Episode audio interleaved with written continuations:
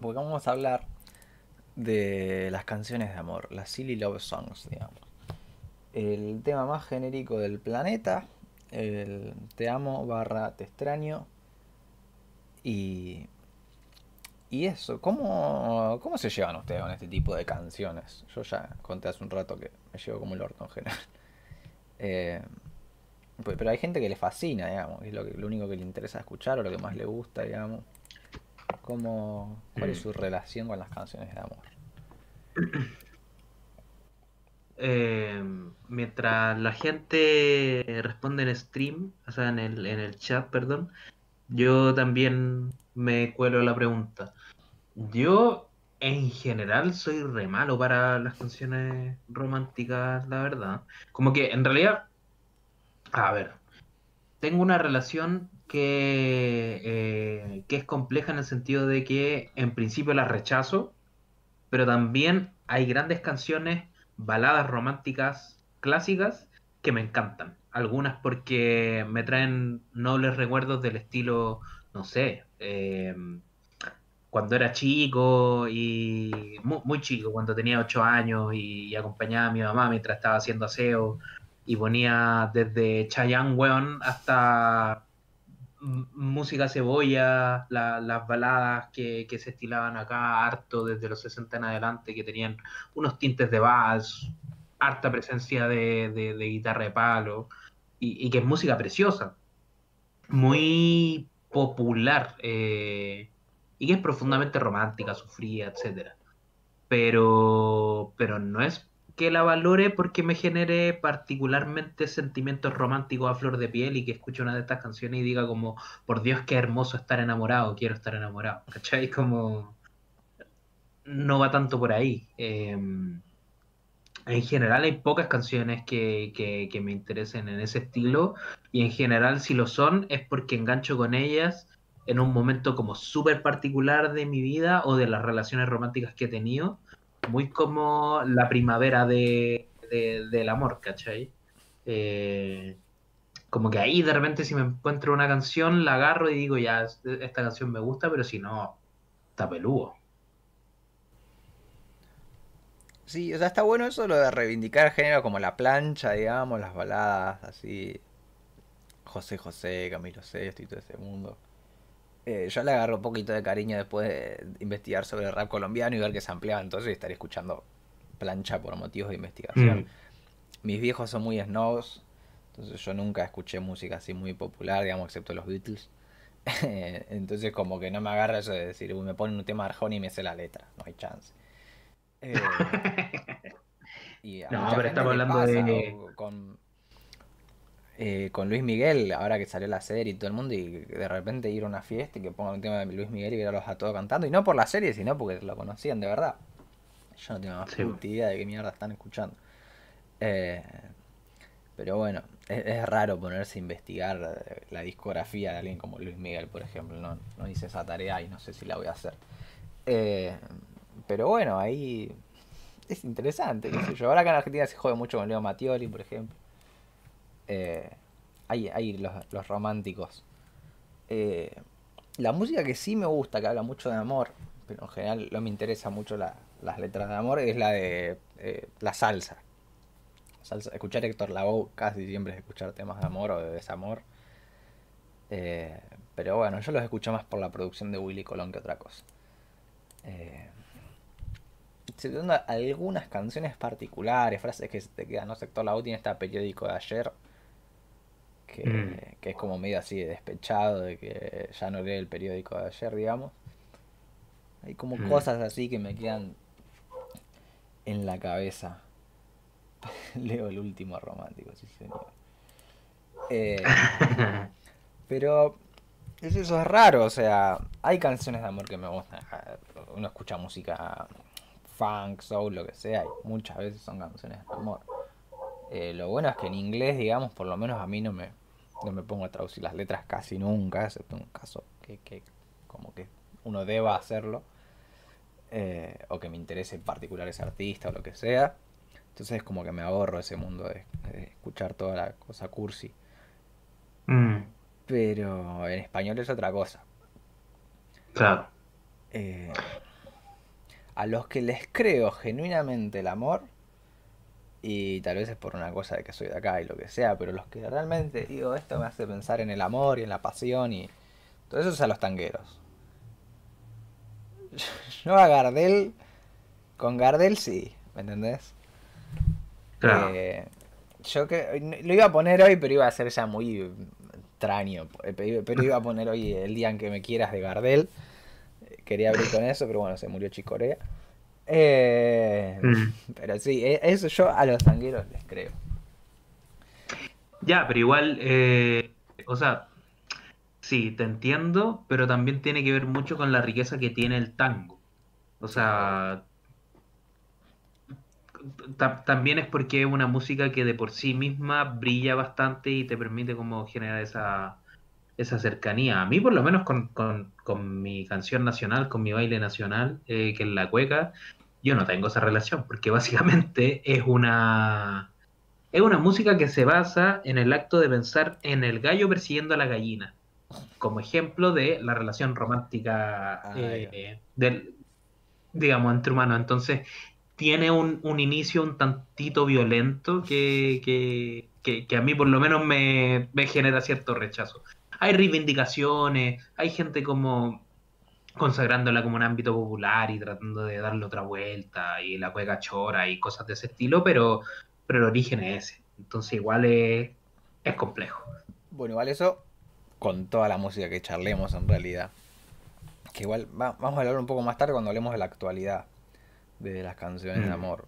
Pero sí que, no sé, las canciones de amor, no sé, incluso de los Beatles, ¿eh? ni siquiera estoy yéndome al, al macho apuñalador serial que uno puede encontrarse por acá, sino a ejemplos súper populares. Y se encuentra cosas bastante, bastante rancias. Eh, bueno, la de... Mm.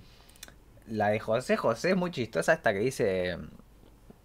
eh, ay, ¿cómo decía la puta madre? La, encima en una época la tenía re pegada. Eh, no mires a nadie cuando estés conmigo. ¿Y cómo se llama la letra? Eh, porque yo no consiento un desaire. Bueno, pero o literal es una canción de que la mina está al lado suyo y no tiene que mirar a nadie. Y va con amenazas en el medio. Y, y es muy loco y hay un tema polémico. Y, y lo digo de que es un tema que me gusta mucho. Eh, Kansu, en el disco Kansu de Cancerbero Lil Supa, hay una canción que samplea este tema del que estoy hablando. Y son ellos dos rapeando en este mismo tono. Pero yo nunca sé, o sea, yo tengo la sensación, pero quizás es porque me gusta la canción y porque les tengo mucho cariño a ellos y no quiero pensar que son unos hipertóxicos, que, que la canción habla de la personif- se personifican en José José o en e- este macho súper celoso. O sea, como que no es ni una romantización, pero ni tampoco algo sincero en el sentido de que no es que ellos se lo están diciendo a sus novias de ese momento o algo así, sino es como que, o sea, él era algo que hacía mucho Cancerbero, ¿no? De ponerse en el papel de otro y narrar una historia desde ahí. Eh, entonces yo siento que esa canción va por ahí, pero es, es- o sea, a nivel rap y a nivel lo que se hace con sample, todo eso es un temazo. Pero, mm, pero son canciones jodidas de disfrutar también. mm. Porque al final es eso, es un tipo narrando que está hiperceloso de una mina y que si la tiene que matar, la va a matar. Va, no, no, no tiene que Claro. matarla, pero si le agarra el rayo de que la quiere matar, la a matar. Creo que no dicen eso en la canción, pero digamos, hay muchas otras que, que sí. No sé, está Hey Joe de Jimi Hendrix, que es como Hendrix diciéndole a Joe que no mate a la mina. En esta misma una situación de celos que Joe, o sea, el amigo de Hendrix, bueno, un conocido de Hendrix llama Joe, encuentra a su novia encamándose con otro tipo y la quiere matar y Hendrix le dice, no, para. Eh, entonces esa es zafa, porque está en tercera persona, digamos. Pero, o sea, Jimmy está fuera de ese lío. Pero ah, son temas difíciles de... No sé si difíciles, pero a mí me hacen ruido en general. Eh, Mm. y porque estamos De en hecho- 2021 y por la, la feminista y toda la bola y que bueno, se desnaturalizaron un montón de cosas por suerte.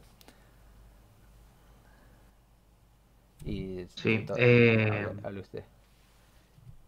Sí, sí. Lo- eh, es que creo que de hecho el amor es una de las formas más fáciles de, de encontrar distancias con un artista, o por lo menos a mí me pasa. Eh, sobre todo en, en, lo que estábamos conversando antes, con música más en español, música más, más de acá, música más joven también. Eh, estoy hablando de rap, trap, incluso reggaetón, ¿por qué no?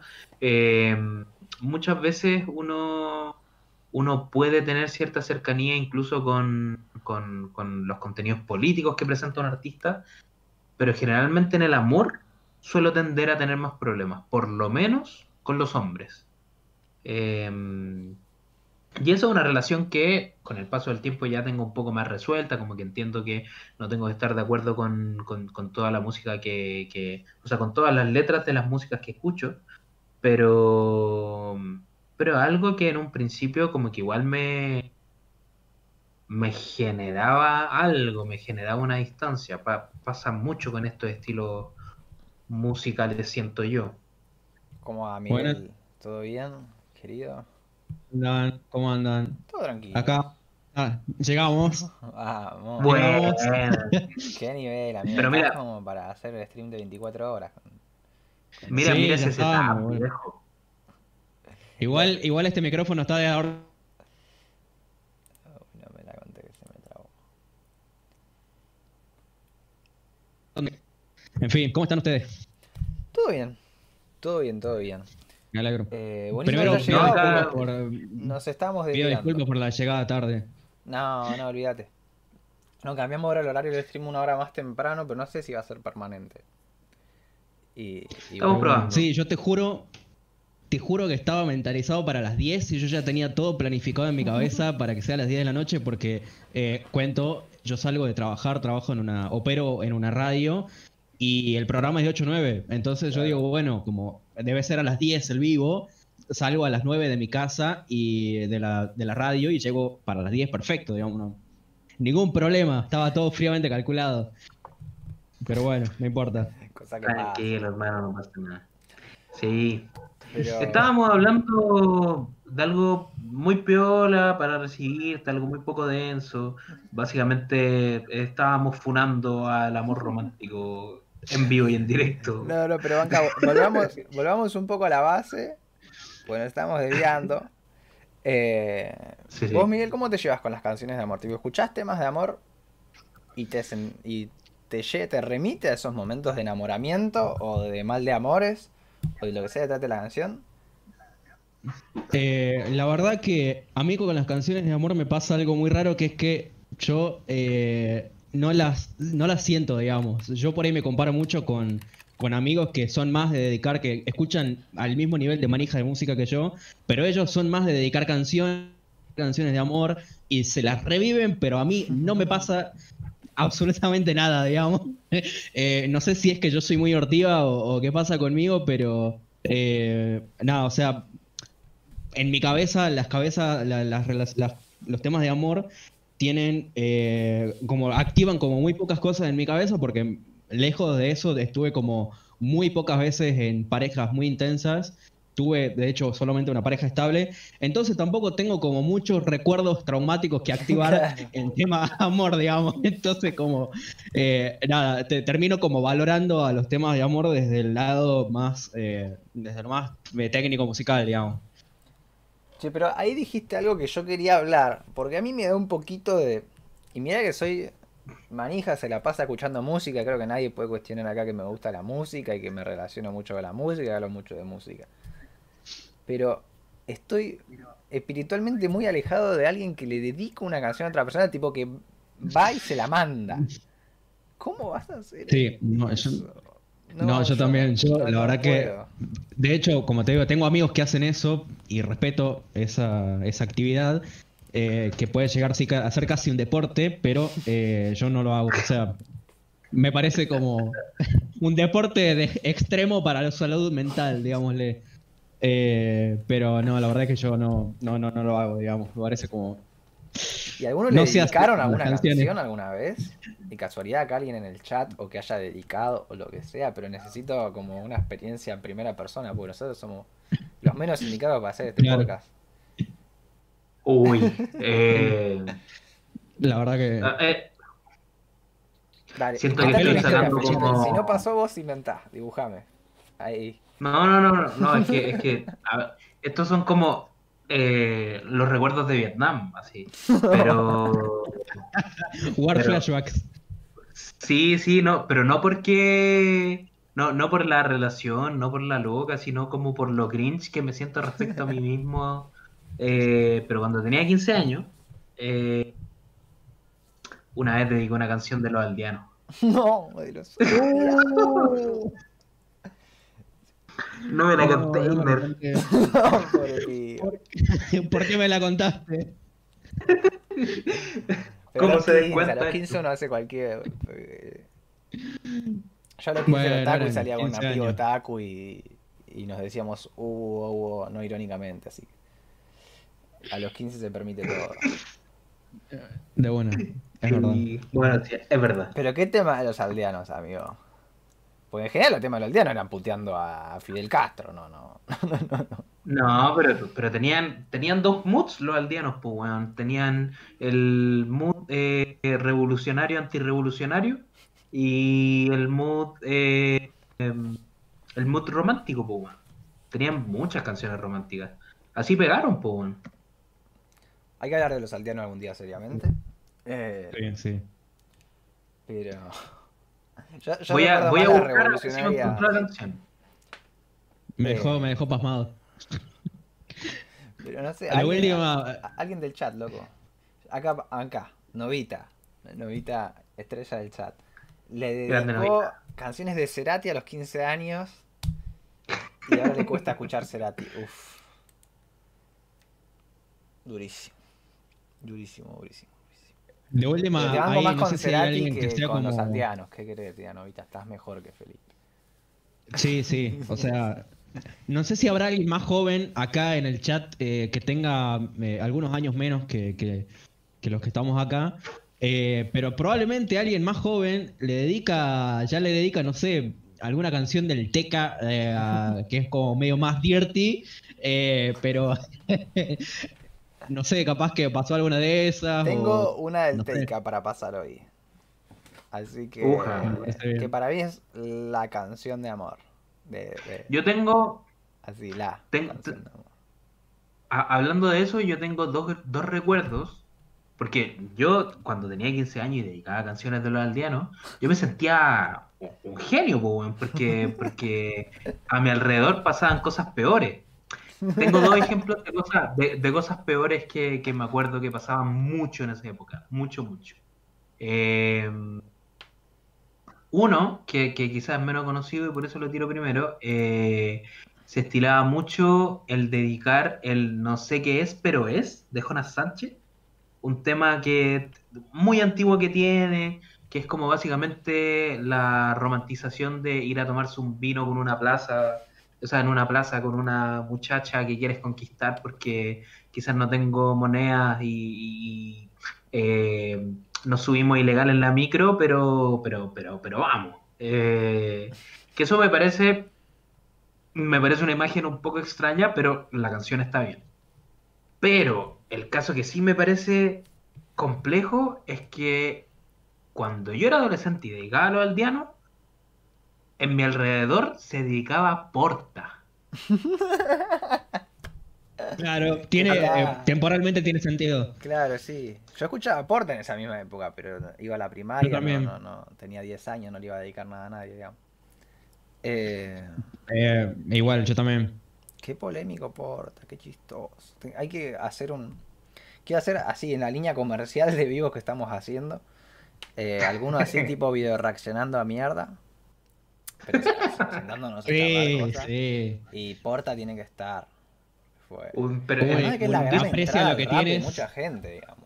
Los que ahora entran con Duki y la batalla de sí. gallo, pero nosotros entrábamos con Porta. Así al, al ponchazo, digamos. Con, con mucha suerte con Eminem, pero si no con Porta. yo entré con Eminem, amigo. Y Sí. Y mal igual, pero, pero, pero bien. Eh, oye, aquí hay, hay buenos comentarios en el chat, weón. Se prendió el chat. Se prendió, se Eh, prendió. Vamos, comenten, comenten, que se active el algoritmo ahí. Ver, Eh, aquí- No, no estrenamos. Ahora nos pasamos una hora más temprano, pero tal vez volvemos a las 22 horas. ¿Todo bien, Milo? Eh, pero no, no te perdiste mucho. No, te perdiste de Felipe confesando un poco uno de sus lados oscuros. Eh, La- una, una adolescencia terrible. La Bella y la Bestia, no, qué, qué vergüenza. No. Y tenía una ¿Te que ¿Te era acordás muy de ese tema, chabón? ¿Te acordás de ese tema? Tenía una que había envejecido muy mal, que era, por lo menos era con una mina, y era como las, las guarras contra los guarros, una cosa así, pero era como un verso de Uh. los hombres tirándole bifa a las minas, y otro las minas tirándole bifa a los hombres. Eso era envejecido tan mal, boludo. Muy de esa época encima. Sí, sí, sí. Pero por, lo menos viste tenía que había eso, como- pero era como, bueno, mi y mitad, ¿viste? Había equidad. Había, había una propaganda de Quilmes también, creo que era de eso, que tenía como esta misma temática, digamos. No sé si te acordás vos. No, nunca vi la tele, pero las propagandas de Quilmes en general. Va, el género publicitario eh, eh, a gran escala ha sido eh, nefasto. Bueno, en realidad no me acuerdo si era de Quilmes exactamente, pero era de, de alguna publicidad, alguna bebida seguramente, que era como eh, la cinemática era hombres contra mujeres, como si fueran una batalla campal, digamos, y en vez de pelearse terminan cogiendo, básicamente. ¿Se acuerdan polémico, la pasan en sí, televisión pero- pública, digamos? Después no se puede decir eh, caca en YouTube que te censuran. Lo que era, lo que era la publicidad en 2006, boludo. Uy, boludo, el, el Din Donga, Nix, tiene lo- los CDs de Porta. Algún día se los voy a pedir y, y vuelven los unboxing para mostrarlos. Y, hijo de puta, boludo, yo no tenía guita para pagarme los CDs de Porta. Tenía un huevo costaba. Yo ni lo pude ir a ver en vivo cuando vino. Era, era una guita, boludo.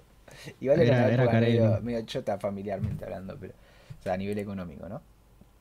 Pero, pero bueno. Eh, ya, ya haremos el podcast hablando de Porta. Es un buen tema para podcast. Escuchando los temas. ¿no? Eh, Hoy, chistoso eso. pero volvemos a, al amor romántico. Y además las canciones de amor qué sé yo, toda esta. Eh, Buena temática para un estudiante de filosofía y letras, compadre. La verdad es que nadie yo ahí así trabajo nunca acá, boludo. Vos filosofía, el otro sociología, el otro psicología. Bueno, Nico con psicología a lo mejor zafa. No, no, no. Perdón, yo estudio en la facultad de, de- de filosofía y letras, pero estudio comunicación. A eso Ah, iba. está bien, está- estás en el mismo Ah, libro. Igual, la facultad es como. Tengo sí de calamar, me dice, no me la conté. Bueno, ahí hay otro. Calam- A Calamaro, que es muy probable que a mí no me guste, además de por cuestiones estéticas, por cuestiones de que me parece que la mayoría de sus canciones hablan de dos tópicos que a mí en general me aburren, que son drogas y eh, sexo barra amor barra desamor. Eh, y que incluso medio que en una época se popularizó Calamaro porque entre comillas era lindo. eh, cosa que no niego ni afirmo. Y qué sé yo, esos personajes, hay muchos así, que no, no me... O sea, prefiero que seas Spinetta y que hables de culiar en todos los temas, pero que no te entienda una palabra. Porque Spinetta si las letras fuesen literales serían una cagada. Eh, porque el 95% de sus letras Sí. hablan de culiar o de, o de similares. Eh, entonces prefiero la, la Spinetta, estuvo pillo. Lo mismo lindo con la droga, digamos. Bien. Sí. Si no tenés nada que contar muy complejo, bueno, tirate ahí a, a la metáfora. Un, claro, un par de recursos literarios, por lo menos se notaba que habían, se habían puesto a estudiar a los vagos, digamos. Claro, viste. Bueno, en, el rap pasa eso también, en general, temáticamente. Sí. es Muy lineal, pero bueno, por lo menos la propuesta suele ir por el lado de la acrobacia. Eh, Claro. Sí. pero el bueno, otro día discutía con, con un primo, perdón, discutía con un primo eh, que me decía que a él, por ejemplo, yo le, yo le hacía escuchar muchas canciones de rap que por ahí yo un poco lo introducía al género. Yo hice que el muchacho ese que tiene ahora eh, 27 años, si no me equivoco, 25, 26, 27, escuche Nati Peluso, que antes no escuchaba. Yo le pasaba, yo le pasaba temas de Nati Peluso y él no me daba bola hasta ahora que, que se pegó y me dijo, eh, qué buenos temas me pasaste. Pero lo que voy es que él me decía, cuando yo les escuchar, por ejemplo, algún tema del, del Teca o de Lil Supa, que por ahí tienen eh, algunos, algunos temas que son un poco más no tan, eh, no tan, no tan líricamente complejos, y me decían, mira, la verdad que este tema, o sea, a pesar de que tiene, la idea era que tienen skills en esos temas, no me aporta nada líricamente, me dice, o sea, es como que hay como otras generaciones que tienen como el, un chip más puesto de, eh, de darle mucha más bola a qué es lo que te dice la letra, digamos, que, que, que a lo que te aporta el tema en general, digamos. Sí, voy a responder cortito, porque si no nos vamos a desviar mucho, pero creo que es también un tema para podcast. Eh, acá en Argentina especialmente pasa eso, que hay como un distanciamiento muy grande de lo que es el mundo del rap y de entender cuál es la gracia de eso. Entonces en general cuesta que la gente eh, aprecie esas cosas, todo lo que hay en esas letras que no, no están diciendo algo específico. Y por lo cual en general al no tener esa conexión con ese mundo termina pasando lo de, no sé, que se aprecie como hablamos hace un cacho a los aldeanos, que más que competición hablan o de lo mal que están las cosas a nivel político y social económico, o de canciones de amor. Y por eso como también toda esa ola gigante de rap político en español que hay, y de rap revolucionario, de rap consciente o inteligente, como le quieran decir, que sí que suele apelar más al público de acá. Y que al final, con todo respeto, la mayoría de los exponentes tampoco suelen decir nada, porque sin todas las canciones está diciendo que la yuta es una mierda, y ya todos sabemos que la yuta es una mierda, bueno, no. No estás aportando mucho. Pero quiero ir por acá. Porque algunas canciones de amor nos gustan y algunas calculo yo que nos remiten a cuestiones amorosas, barra desamorosas, o por lo menos eróticas. Eh, ¿Qué tiene que tener una canción de amor para que sea, al menos para nosotros, memorable, eh, empática, sensible, digamos, a, las experiencias nuestras, o aunque no hayamos vivido exactamente eso, que, que uno pueda identificarse, meterse un poco en una película o o algo. ¿Qué, tiene que tener una buena canción de amor para Lúcuma, que no somos los expertos en baladas, claramente, pero bueno. Y para el chat, por supuesto. Mm. Eh, ¿Qué querés empezar vos? O, si querés... o sea, para mí. Ah. Para mí, perdón, lo, fuera de lo obvio que son acordes menores, eh, creo que, acordes menores un tiempo lento, eh, digamos, para, digamos todo. Eh, creo que tiene que tener también eh, una. Creo que pasa más por el. por cómo. la entonación de lo que vos decís. Y. y cómo. y la métrica de, la canción, sobre todo. Creo que eso es como bastante importante para ver. Eh, porque no es lo mismo que vos hagas una canción romántica hablando rápido, o cantando rápido, o rapeando rápido, que ponerle como esa onda que tiene que acompañar al tempo de la canción, que acompaña a esos sentimientos lúgubres, eh, que es todo lento, todo más pesado, todo en su consonancia con eso. Creo que ese es como el, tronco, digamos, de los temas de amor. Eso es polémico, porque yo eso es lo que más detesto en general, porque es lo que me remite a la obviedad máxima de los temas de los 80. Que además yo en general me llevo muy mal con los 80, entonces también puede ser por eso. Pero ahí la balada toda y toda esa cuestión, como que no, gracias. Es que la fórmula.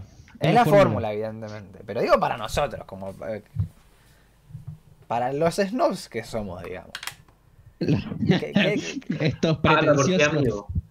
Habla por ti, amigo. Yo creo que no somos snobs, pero para ponernos un poquito en personaje, digamos. Eh, no sé, para tirar un ejemplo un poco snob. Para mí tiene que ser ingeniosa, de movida. Porque si es el tema más trillado del mundo, y esto va para igual todas las canciones del planeta. Pero específicamente si en el rap están hablando de competición, o si están hablando de droga, o están hablando de un tipo blanco heterosexual te dice que le gusta una mina, bueno, pon el ingenio. Eh, entonces, para tirar un ejemplo bien básico, me un tema que. Dos temas de Bad Bunny que, que me parecen realmente memorables hablando del amor y que me acuerdo de esos temas como buenos ejemplos de cómo encarar una canción de amor.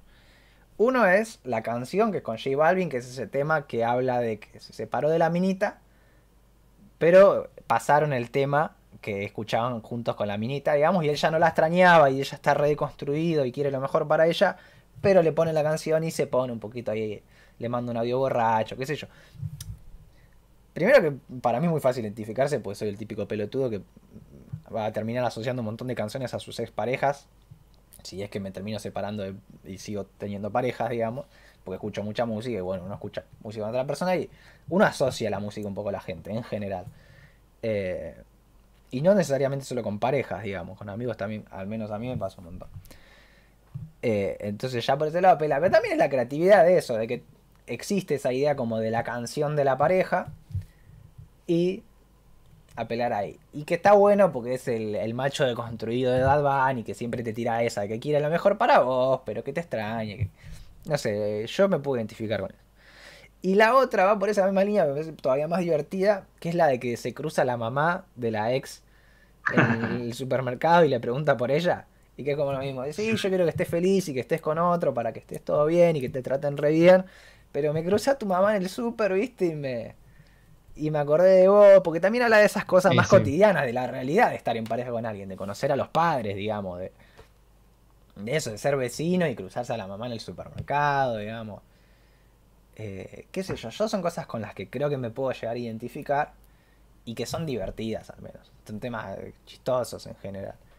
Eh, después hablamos de cómo nos llevamos con nuestros suegros, ex suegros, pero, pero me, Bueno. parece, me parece muy sano. Eh, no sé si quieren ir tirando ahí otros factores que puedan sumar a que una canción de amor sea memorable al menos. Mm.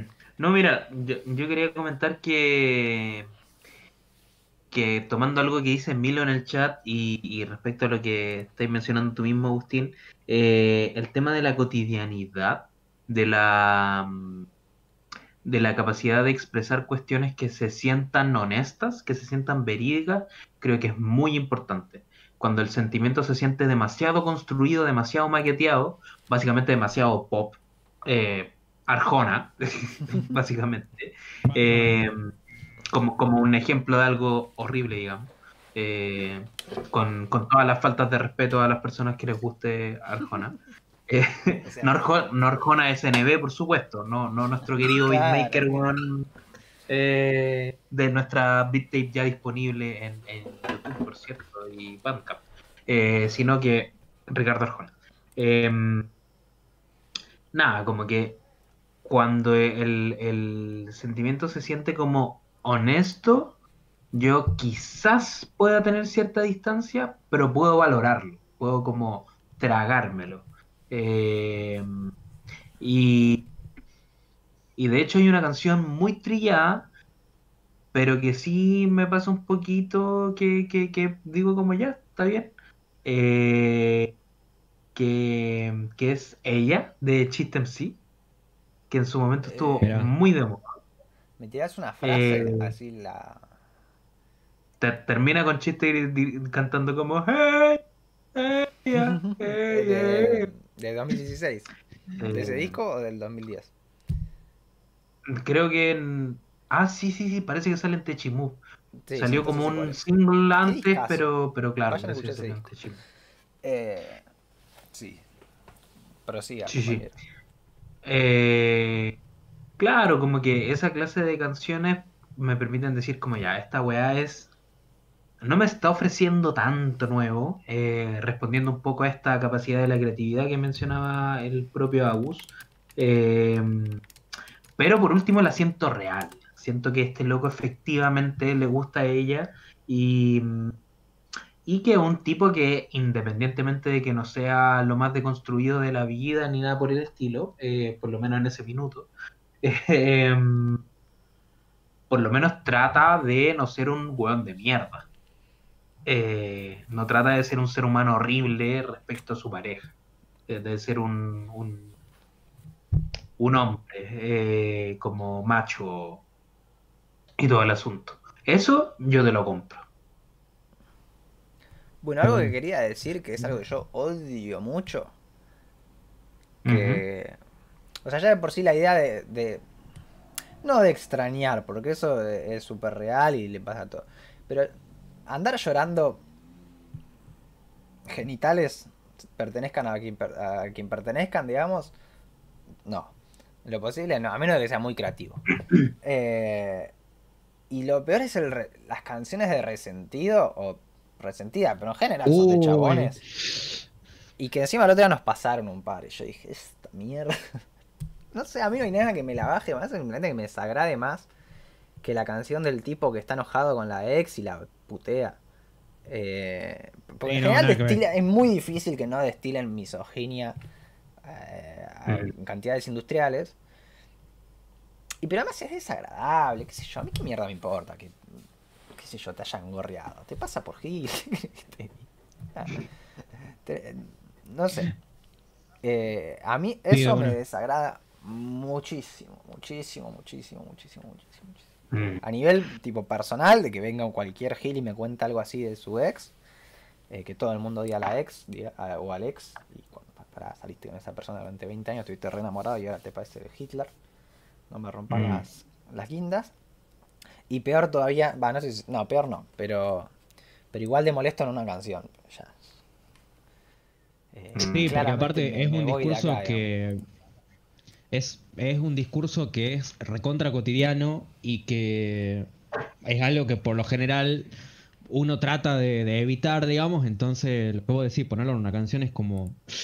eh, pero bueno, hay que apelar al, al- al buen sentido, digamos, de, de- de quedar todo bien, digamos, con las parejas. Y por más que haya quedado todo mal, no hace falta bardearla y dejarlo como eh, que haya como archivo de que vos odias a esa persona o de que le tenés bronca en una canción, porque al final eh, una canción es algo que queda eh, en el tiempo, digamos, independientemente de cuánta gente la escuche o no, es como algo que vos decís, bueno, yo estoy publicando algo, estoy haciendo, estoy haciendo explícito un discurso de que le tengo bronca a mi ex, digamos, por cualquier cosa, digamos, entonces como... Pero además es muy ¿Para incómodo qué? porque después esa piba, tipo, no sé, tiene hijos y en eh, 25 años los hijos encuentran esa canción, ¿viste? Eh, Mm. Que no sé, un Claro. poco también pasa con los beef de, de rap, pero en general es una pelea más equitativa. Sí. Pero no sé, Claro. depende cómo se sienta cada uno. Yo calculo que en hombre y mujer es peor. Eh, a mí me tiró Chili Parker beef en una canción y me parece muy chistoso, qué sé yo. Eh, ¿Esto es, esto es en serio? Ojalá mis hijos se enteren, digamos. Sí, sí, sí, sí. No sé si no es el último tema que publicó Chili Parker, igual fue hace como dos años. Eh, pero me puteó. Va, puteó al medio en el que Bueno. estábamos, digamos, pero pu- lo, me put- lo puteó por una nota que escribí yo, así que yo me lo voy a tomar personal. Eh, y, y además me puteó en Instagram, así por stories y todo. Eh, todo un privilegio que te putee uno de los raperos más importantes de la historia de tu país. Eh, Total. Igual, yo te digo que, que te putee Chili Parker es como... Me hubiese gustado me puté en la buena época, digamos. Ahora ya está medio devaluado el, Sí. el- en bolsa el- la puteada de Chili Parker. Pero bueno, qué sé yo. Eh, y una que me Eh. pasó. Vamos a tirar historias personales, esto más o menos entretenido. Ya Pero- está, vamos a ventilar. Sí, sí, sí. Yo salía con una piba y, y el ex, tipo, tenía un ex con el que iba y volvía, iba y volvía. Incluso la primera vez que hablamos como que no terminamos saliendo porque volvió con el ex. Eh, pero cuestión que cuando empezamos como oficialmente a salir, esto fue una relación corta, eh, no es nada del otro planeta. Eh, el ex me empezó a tirar indirectas por Twitter con canciones. O sea, el chabón me le- como que le dedicaba canciones a ella, bardeándome a mí, pero en realidad las canciones se trataban sobre que la ex del chabón que cantaba era una terrible hija de puta. Y de como que había que escapar de ahí. O sea, como el chabón me estaba tratando de decir, no, no salgas con esa pues terrible forra, y al mismo tiempo me bardeaba a mí. Eh, muy raro, pero ahí me enteré que existen muchas canciones así, pues me dedico un montonazo. Eh, y súper, súper rancio y musicalmente pedorrísimo en general, ¿no? Pero. Porque. Por lo menos hacemos un buen tema si vas a tener una letra tan nefasta. Pero. Pero ahí está. Ah, bueno, hablando de historias personales, ¿saben qué me pasó a mí? Eh, bueno, a mí me pasó Upa. que... uy, se cayó. Sí, Eh, tranqui, tranqui, vos sí. no, a mí me No, pasó eh, que Es de todos los yo días. salía... Qué cosa todos los días. Yo salía con una chica también eh, em, hace un par de años y en esa época salía como... Había salido el disco de Kazu, eh, el que tiene la tapa morada, morada y negra, no me acuerdo cómo se llama. Uh, Eh, Niña Mala. Eh, Ese disco. había... eh, sí. Eh, a ella le gustaba mucho Kazu y eh, a mí me gustaban, bueno, un par No, de pues- temas, o sea, no es la... No, después te pregunto, no importa, no importa. Vos sí. Bueno, la cuestión es que, eh, nada, habíamos escuchado, yo- a mí me gustaban un par de temas del disco, o sea, yo traté como de, de- de valorarlo Eh, bueno, ella estaba como re emocionada. Y es más, la fuimos a ver a Casu cuando vino a Tucumán. Eh, yo esperando que sea como. Yo esperaba, la verdad, que esperaba otra cosa. Eh, viniendo de un, yendo a un concierto de Casu. eh, en mi mente iba a ser como. No sé, como ir a ver a. Cualquier otra rapera que puedas llegar, llegar a ir a ver, pero era. Uno, era en un teatro de movida. Eh, dos, estaba lleno, lleno de, eh, de un público que es el público de Kazu, que yo en ese momento no tomé dimensión, que era un público mucho más menor que yo. y en su mayoría, eh, de- y en su mayoría eh, niñas, digamos, básicamente de 15 años. Entonces, yo en mi mente fui como diciendo, bueno, esto va a ser como un concierto resarpado, va a ser en un lugar donde se va a poder poguear. No, no se iba a poder poguear porque era en un teatro y estaba lleno de un público target que no era yo. Eh, y bueno, nada, la cuestión es que fue como todo un desastre, todos se le abalanzaban encima a Kazu, eh, los de seguridad del teatro tuvieron que ir a separarla. Eh, y bueno, nada, había como un tema, uno de los temas que era como más romanticones eh, de ese disco, que no me acuerdo ahora en este momento porque lo borré de mi memoria. Error no sé cuánto que se llama el disco. Con un número. Sí, error, error 93, una cosa así. Pero bueno, había uno de esos temas más romanticones en el que me, me sentí como bastante emocionado porque la verdad que la puesta, a mí lo que me emocionó en realidad era como la puesta en escena que tenía ella. eh, sumado al, al ambiente del teatro. Yo nunca iba a pensar que una canción de caso me fuera a llegar a producir eh, se- sentimientos como emocionales, pero pasó, digamos, en medio de todo, una puesta en escena recontra zarpada, que la verdad, eh, aplauso, porque la verdad estaba recontra bien producido. Entre las luces, el sonido, eh, la puesta en escena, todo fue como, wow. Es como, ¿qué, qué es esto? Digo yo. Es que Eh, certifico, boludo, para hacer trap, porque en general la mayoría de los traperos dan unos shows vergonzosos. Eh, Kazu da un buen show. O sea, realmente canta y rapea los temas enteros, canta bien ella, Mm. tiene mucha experiencia en escenarios. Y no la vi ya con- ahora con las coreos y todo eso, la vi más cuando era un poco más under, ponele. Pero ya era para ella. Es que, es que encima de eso, yo tampoco, en realidad es el primer eh, show de trap de un, como un artista un poco menos under a la que yo fui, que en ese momento ya no era under, eh, pero era como algo completamente distinto a lo que yo veía en los otros eh, shows de trap eh, más por video, por internet, digamos, porque no era, acá Tucumán no es que viene Duki eh, una vez al mes, digamos. Entonces, bueno, se hacía lo que se podía, pero la verdad que zarpado, digamos. Zarpado la puesta en escena que tuvo. Y me hizo emocionado, boludo. Me hizo emocionado un tema de Kazu. Qué grande ¿Qué querés que te diga? amigo. Che, pero te quería preguntar eso, porque Kazu es de Jujuy, pero como que empezó su carrera en Tucumán, musicalmente hablando. Entonces, allá hay como un Vivió- cariño especial vivió- por ella, la quieren así, digamos. Tucumán Sí, quiere a Kazu. eh, la verdad que sí. Sobre todo, eh, o sea, yo creo que es una historia que por ahí se enteraron mucho el público de Tucumán de Kazu cuando vino ella acá, porque lo contó en el show, que es que Kazu viene a Tucumán con la hermana. eh, no sé si viene junto con la hermana o vienen un tiempo después cada una, pero Kazu viene acá a estudiar cine, si no me equivoco.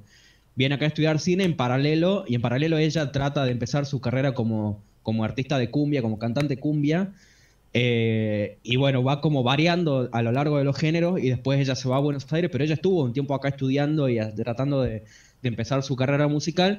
Entonces hay muchas personas de acá de Tucumán, más del ambiente del- de lo artístico, de la movida musical, eh, de lo coreográfico, etcétera, que la conocen a Kazu porque compartieron con ella esos años en los que ella no era tan conocida y que tocaba en lugares o participaba o estudiaba o lo que sea. Entonces sí, más allá del, del- del- público que la conoce, que la empieza a conocer ahora, hay como un cariño extra a por su historia eh, en Tucumán, digamos. Eh, Yo hablé con muchas personas que, que me dijeron que la conocieron a Kazu en esa época eh, y que les sorprendió un montón, digamos, todo el, el avance que tuvo, sobre todo más que nada por el irse a Buenos Aires, digamos, que ese fue como eh, el salto, digamos. Pero bueno, hay mucha gente que de acá que, la- que yo conozco, que la conoce, que la conoció en esa época y que le tiene aprecio, digamos. Lindo. Aparte que la hermana vive acá. Ah, mira. La hermana vive acá, es DJ, eh, se llama Calle Sin Nombre 123, creo que es en Instagram. Eh, es DJ y la verdad que toca muy piola. Yo la fui a ver varias veces a un boliche en el que toca ella acá. Eh, y la vi en lugares más tranquilos a la DJ, a la hermana de Kazu, y ponía mucho rap. Pone mucho rap la hermana de Kazu, y la verdad que le mando un saludo enorme. Si es que, va, no, no nos conocemos, pero si en una de esas nos llega a ver, si en una de esas no- ve de casualidad, de pura casualidad esto, le mando un saludo porque la verdad que disfruto mucho cuando ella toca. Así que nada, eso. Sí. Y aparte que, que gran nombre porque es una referencia a los Simpsons, así que siempre se agradece. ¿Viste? Bueno, vo- volvamos a las canciones de amor. Eh, Volvamos. Sí, sí. Pero vamos a las de desamor ahora. Va, estábamos hablando de las de desamor y los resentidos, pero una buena canción de desamor, Mm. que quizás es Pero, más difícil eh, todavía que hacer una de amor. Porque en general, si sos chabón, se te va a escapar una o unas cuantas, digamos, que no corresponden con la época. Eh, Ahí, eh, justamente algo tenía que decir al respecto, que es que cuando uno piensa el desamor, me, me- me pasa algo muy similar a lo que decía ahí Agustín, de que en realidad como que suele no funcionar, suele, suele estar dicho por hombres desde posiciones muy rancias, pero, eh, eh, pero buena parte de la música popular chilena, la, la, la balada cebolla que mencionábamos antes, de los 70, 80, que es música que yo quiero mucho, no, desde los 80, de los 80 no, 60, 60, diría. Eh, que música que quiero mucho, muchas veces está hecha desde ese lugar. Y que son, di- digamos, son rockstars de los 70 en Chile, como Sí. que no, no son gente deconstruida. Eh, pa- para nada. Eh, entonces, claro, con esa música me produce esa sensación como de, em, de que en- entiendo lo profundamente rancio de lo que me están contando, pero al mismo tiempo empiezo, o sea, lo, lo, lo, lo valoro en su contexto y lo valoro más por lo musical, por la composición, qué sé yo. Eh, en cambio, si viene un trapero de 17 años a decirme esa misma cuestión, no se la perdono. y no. No, la verdad Ah, que. claro. A esta altura del partido viejo, hay que ponerse las pilas. Sí. Sí, e- eso a mí me pasa mucho, que a, a los viejos, que igual también es problemático. Mientras más lejos uno esté etariamente o geográficamente de mí, más fácil es que le perdone algo, digamos. Eh, y supongo que nos pasa a todos, digamos. O sea, yo no me estreso tanto si cancelan a un rapero de, de 50 años de Inglaterra que si me cancelan acá a Juan Carlito que rapea acá en la esquina y yo le, le quería hacer una entrevista, digamos. Eh, pero acá, no, no, no nos desviemos. Concentremos. No. Eh, ¿Sabes cuál creo yo que es una gran, gran, gran, gran canción de amor y que es medio de desamor? Eh, bueno, Nati Peluso en general hace grandes canciones de, de amor y eróticas. ¿Por qué no Sí. decirlo? Eh, pero esta no es erótica, pero esta es eh, Coraje. Coraje es una Mm. grandísima canción. Para mí es el mejor tema que hizo, probablemente. Temazo. Y... Pero es que, o sea, e- es, tremendo temazo, pero creo que es porque habla desde otro lugar. Que primero tiene toda esta cosa de que ella venía súper metafórica y sexual y de repente enganchó un tema en el que mantuvo la facilidad que tiene ella para la metáfora y, metáforas interesantes, buenas imágenes. Eh, ella tiene todo eso de que era ahora está dedicándose más a otras cosas, pero en la etapa más Vaporboy, si se quiere ella, era mucho de crear imágenes, entonces mantiene eso y al mismo tiempo... eh, ¿Se escucha eso? Bueno, Cuando hablas, sí. el conurbano. Eh, y al mismo tiempo se pone literal y, y cuenta una historia y es genial a nivel storytelling. Y lo que dice también está muy bueno. Es un tema de ella medio que apurando un chabón, porque el chabón está indeciso vueltero. Entonces yo me identifico bastante con el chabón.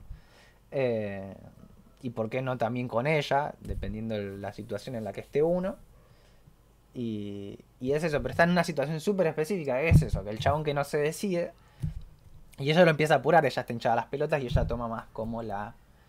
eh, se pone los pantalones en la relación, para decirlo de alguna forma, ¿no? O en la no Bien. relación. Es un tema medio de desamor, como no asumido quizás, o que quizás hay esperanza, no sabemos, pero es súper específico en las cosas que dice y va tirando... O sea, es realista, es genuino. Yo siento que lo que en general falta es que uno se crea la historia de amor, porque escuchamos tanto la misma historia de amor del boludo al que lo dejaron, o al chabón que está enamorado, que ya de por sí ya escucharon a mina más interesante, de base. Y, y, también eso, que encuentren algo específico así de lo cual agarrarse, una historia particular. Y eso que ni siquiera es tan original, digamos, no es una historia rarísima, es algo con lo que uno se puede identificar, incluso se puede identificar con los dos roles que hay, el, el del... No sé si se especifica que es un chabón, pero bueno, el, la persona que está siendo buscada y la persona que está buscando, digamos. Ese es un, un gran ejemplo. Eh, de desamor, eh, sí, la verdad que es un temazo, primero que nada, yo lo disfruté un montón desde, que, desde el minuto cero que salió, lo escuché un montón de veces y la verdad que a veces lo pongo de vuelta y lo sigo escuchando porque me parece que son esos temas que por ahí se pierden en algún momento y que no deberían perderse eh, porque son temazos, digamos, y por ahí se prioriza eh, a lo último, al hit, antes que otra cosa. A mí me pasa eso, no está en un disco. Ojalá algún día esté, pero. Sí. Em, pero después hay un tema que. Bancaki. ¿Eh? Pero acá. Sí, Cosorio destaca, eh, destaca que es un tema producido por Alpe, uno de los mejores productores de trap de Argentina, y Luisa Moeva. quizás mucha gente no lo tenía en el radar, pero ahora lo debe conocer, porque sacó el semejante discazo con, con Ébano el año pasado, de Last Two People on Earth, que son Ébano rapeando y Luisa Moeva produciendo. Entonces, sí. Ojo, siempre Nati labura con productores de la Sanflauta. Eh, Eso, fin del comentario, Agustín. Bueno, no, lo que yo decía era que hay un tema que. Yo creo que mi tema de amor favorito. Eh, que en realidad yo no termino de entender si es o de amor o de dedicatoria a alguien, hablando de dedicar canciones, eh, o de dedicatoria a alguien, que es recontra repetitivo líricamente, pero que a mí me hace emocionar un montón, que lo vamos a traer de vuelta a Spinetta, que es eh, ella también. Ese tema a mí la verdad que yo cuando tengo ganas de sentarme y llorar, lo escucho, porque es un tema que te parte la cabeza a nivel emocional, digamos. pero bueno, eso con ese tema, ese es como creo que mi tema favorito de, amor, barra, desamor, barra, lo que sea, digamos. Perdón, lo voy a bardear a, mi señor Luis Alberto Spinetta. Va, ni siquiera él, porque él también odiaba. Muchacho ojo de papel es nefasto. Sí, y lo dice él. Sí, sí, él mismo lo admite, ni siquiera es una discusión. Eh, si, si alguien les dedica Muchacho ojo de papel, yo que a ustedes no le doy. Primero porque dedica canciones. No. ya Lucuma desaprueba la dedicatoria de canciones. Y segundo. Asesina eh, canciones. Qué tema de mierda, viejo. Si vas a dedicar a alguien uno de Espineta, dedicale otro. Ahí tiene mil millones. Eh, y mucho mejores. Sí, sí, sí. Todos los temas de Spinetta son mejores que Muchachos de Papel, excepto, no sé, los de Only Loca Sustain o alguno así. Eh, sí, no, pero problemático el tema es. El, eh, o sea, creo que incluso era. No sé si él llegó a ser como consciente, digamos, de lo que de lo que eh, iba a generar ese tema, porque en un punto él dice, ¿para qué carajo compuse el tema ese, digamos? Porque después terminó siendo el más trillado, el más vendido, el que todo el mundo le pide. Eh, y primero que se enoja por eso, y segundo que, él mismo dice que es como medio machista el tema ese, eh, por todo, bastante, por todo lo que hizo la letra, digamos. pero bueno, eso lo dice ya un Luis 30, 40, 30, 40 años después de escribir ese tema, digamos. Sí, no, que nadie les robe un color, por favor. Está mal robar. No, no hay que robar colores, chicos. Eh, acá dice, Milo tira que su mejor tema de desamor para llorar es Black de Pearl Jam, que igual no vamos a jugar a nadie, digan lo que pongan lo que pongan. Eh, pero a mí no sé, a mí en general en inglés no me, no, me puedo identificar con cosas.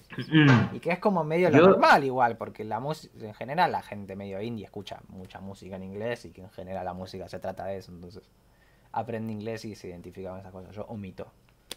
¿Sabéis que yo, yo en general, eh, cuando pienso en la música que más me gusta de Desamor, he ido descubriendo la música en inglés, pero más por como los colores de las voces que por que por la que por las líricas porque como comentaba antes como que con las letras nunca cierro tanto nunca eh, engancho realmente con la perspectiva de amor de, un artista pero pero cuando me cantan con dolor Eso, eso sí lo conozco, hermano. eso, eso es como que ahí te digo como I know that feel, bro. Nina Em, Simón, amigo. ¿Ah? Nina Simón, por ejemplo. Yo ahí te lloro lo que quieras, Sí. Nina Simón. Sí. No, y, y aquí quería a- aprovechar la vuelta para contar algo que, que- que creo que es re bonito y que se me había olvidado decirlo antes, que es que eh, la tradición de la música negra, justamente comentando a propósito de Nina Simón, tiene una relación muy extraña con el amor, porque, porque en general eh, eh, la música que, que de, de la que devienen, digamos, eh, eh, casi todos los estilos de música negra, es eh, de los spirituals, que son como el pre-gospel, digamos, que tenía una relación muy de cantarle directamente a Dios, de hablarle a Dios. Pero se llegó a caer de espalda Agustín de la data que estoy bajando. Eh, No lo puedo creer. no me la container. Eh, entonces, nada, pues, era, no era, no era simplemente música religiosa, sino que era música que le hablaba a Dios. Y ese hablarle a Dios significa necesariamente personificarlo, hablarle como si fuese una persona. Eh, y eran, por supuesto, canciones de alguna forma de amor. Eh, entonces pasó que cuando comenzó a nacer, por ejemplo, el, el, el soul, en los 50, 60, tomó mucho de esa tradición y la música de amor que se construyó en esas épocas, dentro do- sobre todo de la tradición de la, de la música negra, es una música profundamente espiritual. Entonces tú perfectamente cuando pescáis la música de Aretha Franklin, de James Brown y, y de varios personajes de ese estilo, sobre todo con Aretha se nota mucho porque ella tiene eh, discos de, de- de música religiosa, digamos. Cuando tú pescáis esa música, tú puedes cambiar perfectamente el, el, el pronombre, digamos, ponerle una mayúscula para que sea como él, eh, refiriéndose a Dios, por así decirlo, y la canción te puede cerrar perfectamente. Eh, lo cual es muy interesante porque poco a poco eso se, se no, no poco a poco en realidad, drásticamente eso se convierte, eh, se sexualiza, nace el funk y, y- y toma un giro muy extraño, pero tomando esas mismas figuras que venían de la, de la música religiosa.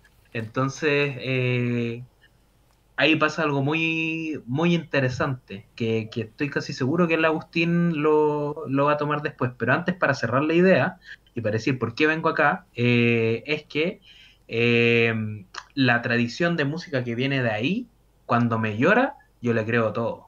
Al Green, cuando llora, hermano, como aunque no te entienda realmente la letra, y eh, eh, hasta que la revise o que la escuche más a fondo, lloro contigo. ¿Cachai? Como al green, lloro contigo.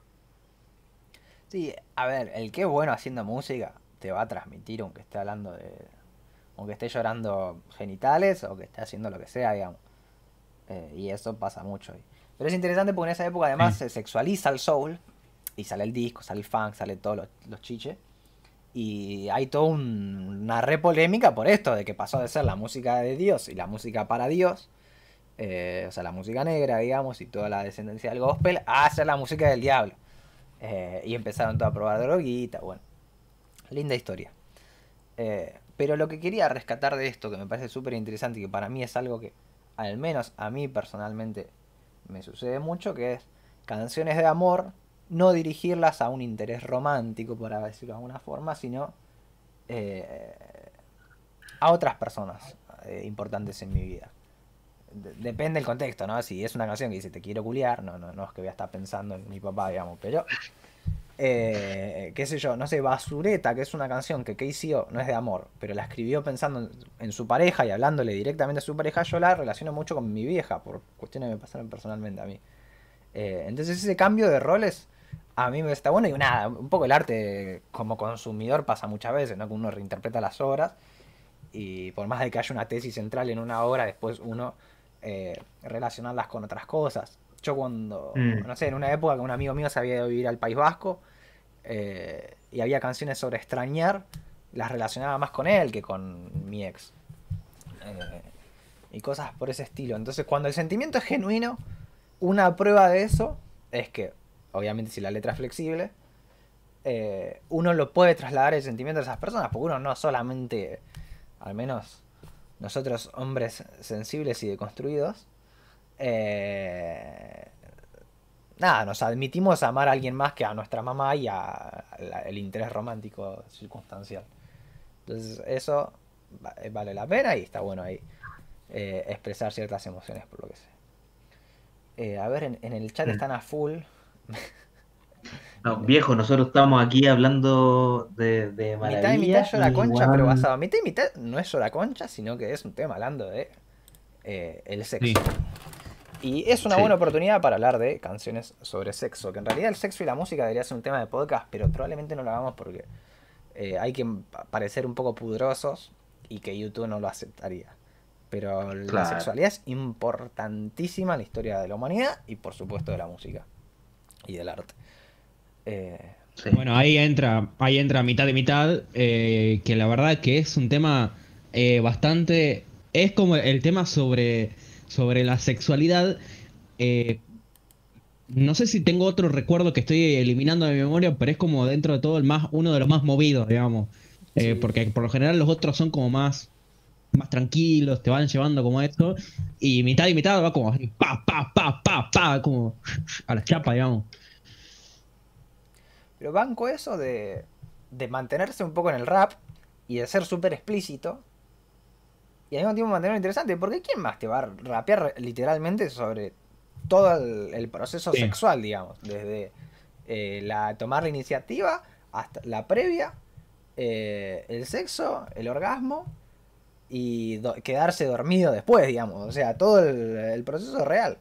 Y habiendo tantas canciones que tratan sobre culiar, es como que hay un árbol gigante que tapa el bosque, que es en realidad hablar de.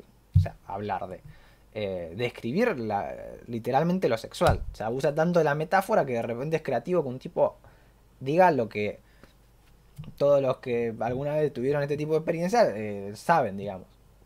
Para mí es un temazo. Mm, y me divierte mucho la parte en la que dice... Eh, eh, enséñame esos trucos nuevos. Creo que dice, méteme un dedo, enséñame esos trucos nuevos. Pero hay como que Casey se, se pone... ¿eh? Sí, eh, es verdad, boludo. Se pone digamos, lo banco, lo banco. Sí, lo banco porque es el tipo más, el dios del rap y el no sé qué, y el tipo diciendo que le gusta que ahí tiki tiki. Eh, me parece Y verlo en vivo fue muy chistoso porque cuando hice eso hubo como un grupo de mías que le rechiflaron y el chabón casi que por poco pierde el hilo de la canción porque se empezó a cagar de risa. Eh, lo banco, lo banco. Hay que jugársela y decir esas cosas. Eh, porque si no es trucho, o sea, ese es el tema. A mí me interesa que sea genuino. Si el tipo va a hacer una canción hablando de que tiene sexo y trata de quedar bien y no habla ni del sudor ni de las cosas que realmente suceden, y es muy trucho, o sea, es pornografía, digamos, es completamente falso. Claro. A mí me interesa, no digo que solo la verdad, pero me interesan las expresiones genuinas con las cuales uno se puede identificar. No sé qué le pasó por la mm. cabeza a la hora de hacer ese y terminamos... pero me, lo, rebanco esa canción. Y terminamos como volviendo a lo mismo de lo, del, amor, digamos, que es eh, qué tan genuino nosotros sentimos eso que está expresando el artista, digamos. Para mí están los detalles, están los cotidianos, están en esas cosas. A la hora de hablar del amor y a la hora de hablar de lo que sea, porque si es un tema de rap que me está hablando de la calle, eh, hay, todo tiene sus pequeños códigos y realidades que el que las vive las sabe. Con el amor quizás es más fácil porque el medio que lo vivimos todos, excepto no sé, un shout para los asexuales, digamos, o para los niños eh, y niñas, o bueno, el que no haya vivido nada parecido. Pero digamos, lo demás, o sea, por algo garpa, porque se puede identificar cualquiera y, y en general la sociedad está planteada de una forma en la cual es casi que mercancía, entonces. Eh, sí, sí, funciona. Pero para dar un par de ejemplos más, incluso tirar un par de cosas en inglés, porque ahí en el chat están a full hablando de bandas en inglés y qué sé yo, y yo digo, ah, qué sé yo, que a no sabía que esa canción hablaba de eso. Eh, está el último disco de Charlie XCX, que es el mm. famoso disco de la cuarentena, eh, que habla de estar encerrada con su pareja. Sea, ella estaba viviendo con su pareja aislada, digamos, no encerrada, bueno, aislada por porque fue cuando empezó la pandemia. Y creo que ese es un disco de amor o sea, que trata la, la cuestión romántica de forma súper genuina. Eh, y que incluso trata mucho de las inseguridades de la misma pareja y de problemas de autoestima que tiene Charlie y cómo eso interactúa con su pareja. Al menos eso a mí me hace sentir eh, súper interpelado, digamos, y de vivir esas situaciones.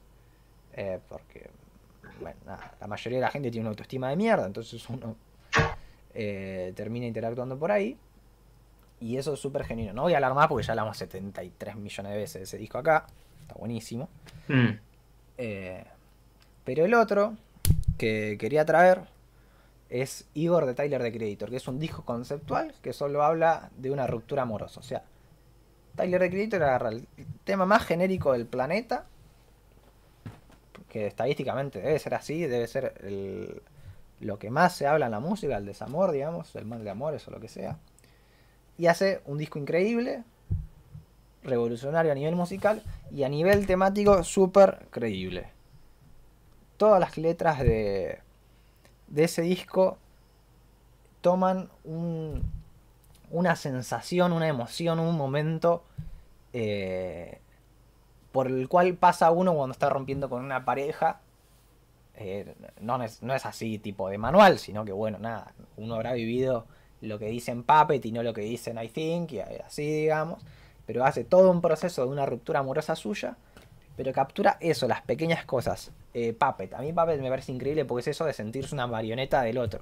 Pero no lo dice como diciéndole que el otro es un hijo de puta y que es terrible, sino de que como que él mismo, y tampoco síndrome de Estocolmo es esto, ¿no? Pero él mismo terminó poniéndose en la posición de marioneta porque evidentemente la otra persona ya se está eh, desinteresando en esa relación y entonces como medida desesperada él se pone en ese lugar de ser un títere del otro y hacer solo lo que el otro dice y, y que incluso estar como buscando órdenes porque la otra persona evidentemente está desinteresada y es súper genuino y súper real y cuántas canciones hay que te hablan de esa cuestión específica y con la sensibilidad que tiene Tyler de no ser terrible rancio digamos Claro, Eh, porque encima a mí lo que más me llamó la atención, digamos, es como plantea algo tan mundano como la duda, eh, ya casi al final del disco, que es eh, esto de, ¿seguimos siendo amigos? Eh, ¿O cómo quedamos, digamos?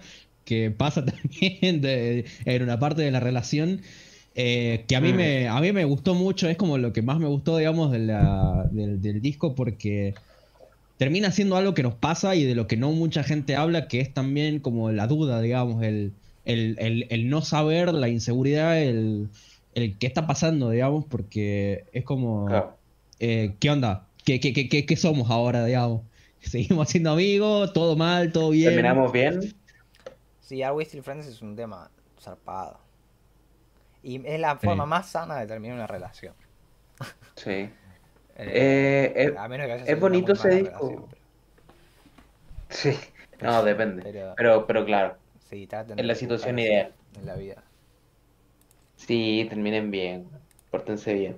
Eh, yo creo que lo, lo genial de ese disco es que de alguna forma como que hace el viaje completo.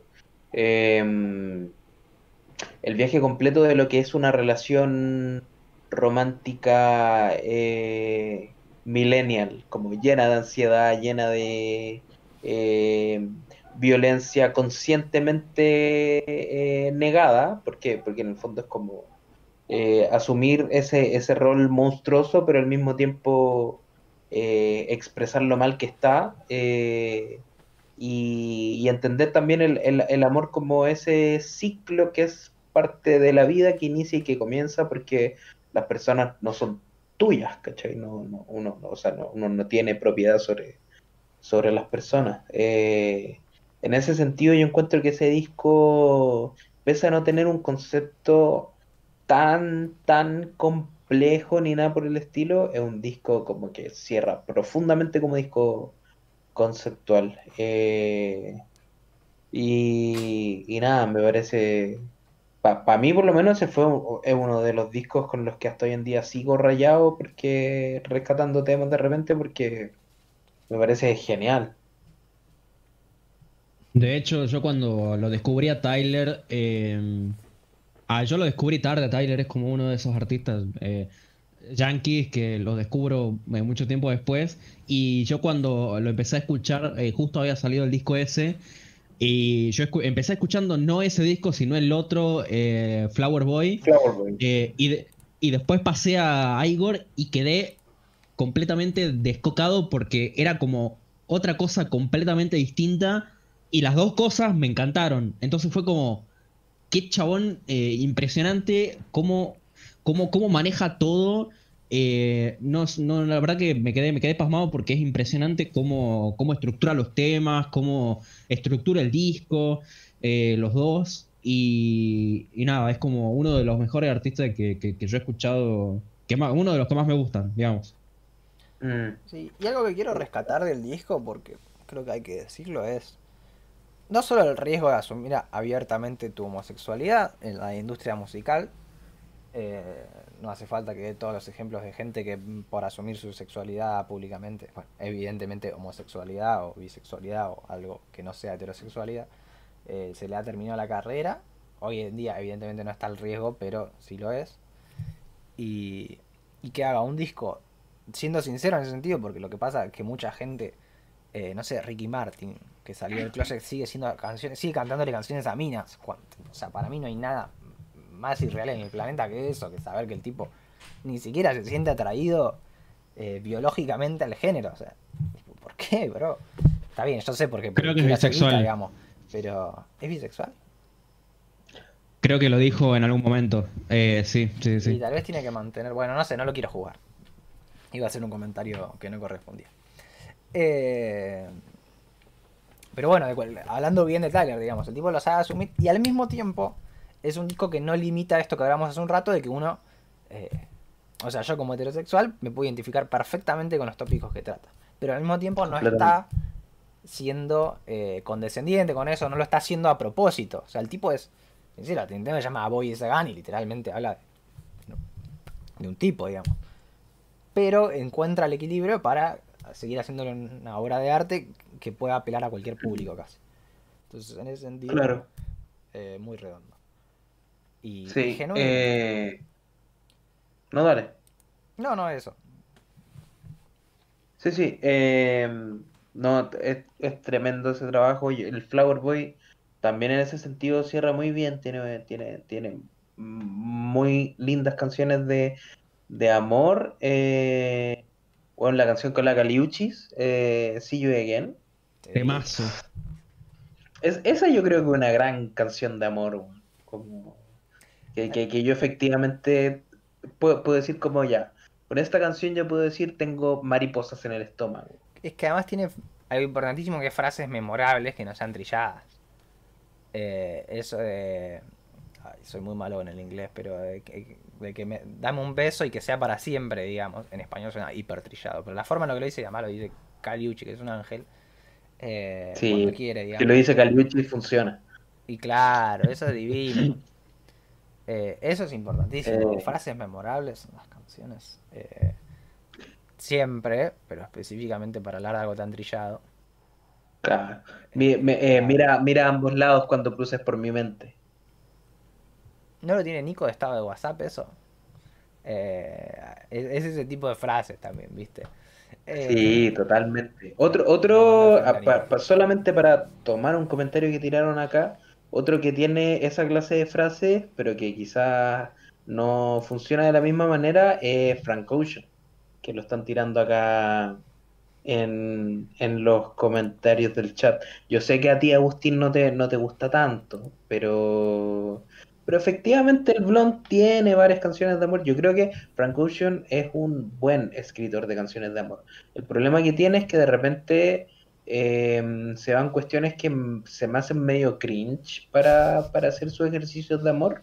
Em, a veces con este... Hace poquito estas canciones que hizo en español como media... No sé qué trató de hacer. Eh, y no sé, en Blond como que de repente me está hablando en las canciones cuestiones tremendamente interesantes, pero después me pone esos audios como hablando sobre la loca que lo quería agregar en Facebook, eh, pero que al mismo tiempo no estaba ahí, que es como ya, pero me tengo que reír o, tengo que pensar en lo miserable que es esta sociedad de mierda. Como que me saca del mundo del amor un poco. Pero... Mm, pero funciona, pero funciona. Es que hay que tener mucho cuidado con, con ponerse muy meloso, con ponerse muy cursi. Eh, o sea, hay, un riesgo de quedar en el... O no, qué sé yo, también podés quedar como Arjona y ser asquerosamente cursi y que te salga re bien, diga. Va, que te salga re bien comercialmente, ¿no? Lo, Eh, claro, es asquerosamente cursi, pero asquerosamente millonario también. Claro. Pero bueno, si uno quiere hacer algo digno, eh, tiene que tener cuidado con no zarparse con lo cursi o con ser genuino al respecto y que lo que uno diga sí, mantenga una personalidad. Eh, se eh, como que habíamos hablado de lo de la sexualidad, pero nos salteamos muy rápido a esto. Mm. Eh, Sí, em, no yo creo que... para- ¿Cómo? No, no sé si tenemos algo para decir así rápido igual, pero... Sí, solamente volver a destacar que, que- que en ese sentido yo creo que Nati Peluso es una gran artista. Eh, es un- artista que por lo menos a mí, eh, desde vereda hombre, mujer, eh, hombre hacia mujer, digamos, me hace sentir cosas que no me hace sentir el escuchar el, el típico discurso de, weón, Daddy Yankee cosificando a una mujer. Siendo que yo soy una persona que le gusta efectivamente el reggaetón, pueden ver ustedes un documental de Dora, weón, que le dediqué a la weá, como que no, no, no lo digo juzgando en ese sentido al reggaetón.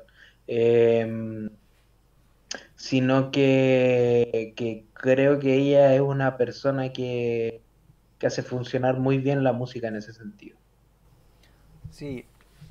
Sí, tiene como. eh, Tiene el abanico entero, Nati, porque tiene esta primera etapa que es muy eh, erótica a nivel sonido e imágenes, no literalidad.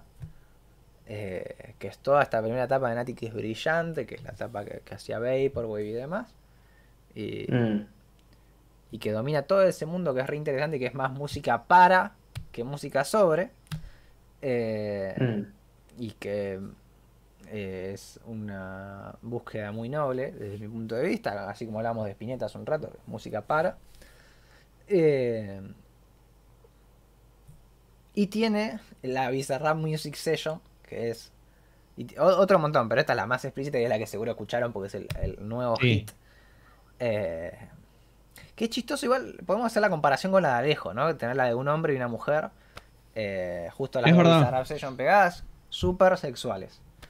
Eh, claro. Aparte, los dos creo que tienen como esa característica que decía hace un rato Felipe. ¿Cuál? ¿Cuál Eh, característica? lo dejé recolgado, perdón. Sí, sí, punto. No, esto de, esto de, de- de poder como dominar, digamos, el hablar de la. De, de poder hablar de la sexualidad y poder transmitirlo, ya sea desde lo lírico o desde, o desde lo tonal, desde lo musical, digamos. Eh, me parece que, o sea, en los intentos que ha tenido Alejo de hablar sobre eso, más allá de la Bizarrap Music Session, en otros temas también lo ha hecho, eh, no tan.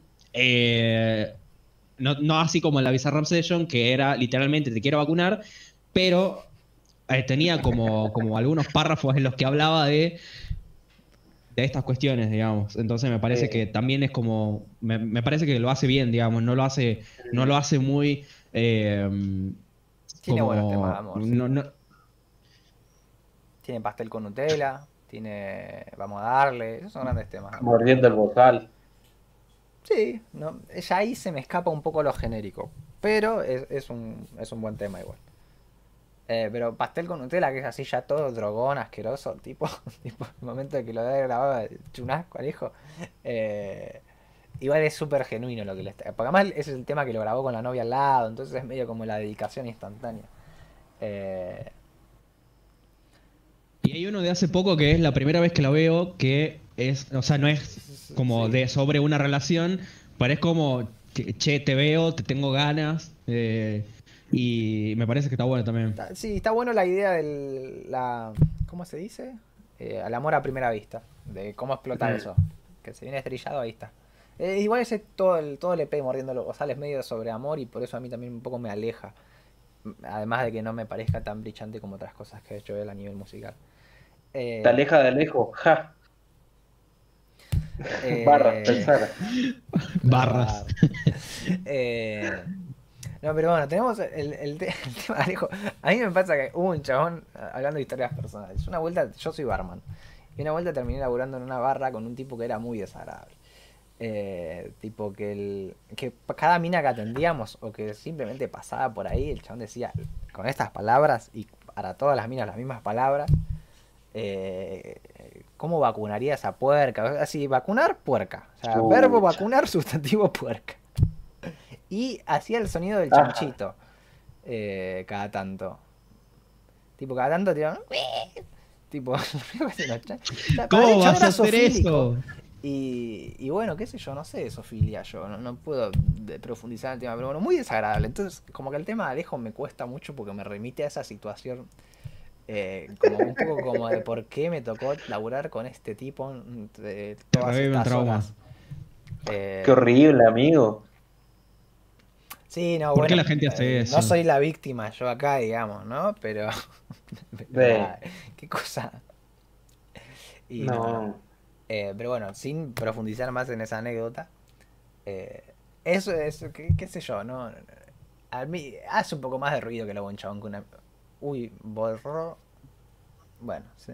Chao. Felipe. Que no. Eh, como que cuando hace un chabón estas cosas, o sea, la comparación de Nati con, con Izzy es un poco injusta porque, no sé, en general a mí me parece Más vale. más delicado el- la cuestión cuando lo hace un tipo hacia una mina que cuando lo hace una mina un tipo. Quizás en el futuro no lo sea, va, ojalá que en el futuro no sea así, pero por ahora, en esta etapa medio transicional, si se quiere, a mí me sucede eso. Pero, qué sé yo, no sé, no me encanta. Está bueno, Creo que Alejo ha hecho cosas eh, mejores. O sea, está bueno decirlo Sí, porque vale la aclaración por la jerarquía que sigue existiendo. Eh, pero bueno, sí, está como. Está como bueno igual. Pero bueno, vamos a hablar del Nati. El de Nati para mí, la banco mucho. La gente que está en el podcast sabe que a mí no me gusta Bizarrap. Eh, no me gusta la, la música que hace, digamos, ¿no? Él como ser humano no lo conozco.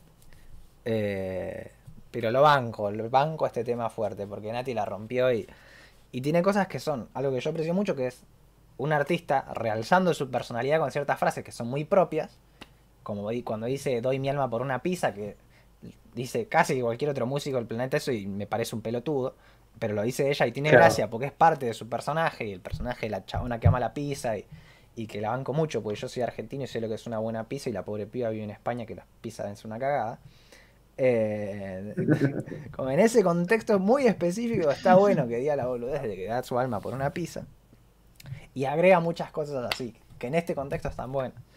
Eh, empieza muy bien. A mí eso lo de si tu papá, si mi papá se entera es, eh, ¿cómo dice? Eh, si se entera de esto, mi papá te mata. No está bueno, porque no está bueno que te mate el padre de la mina con la que estás.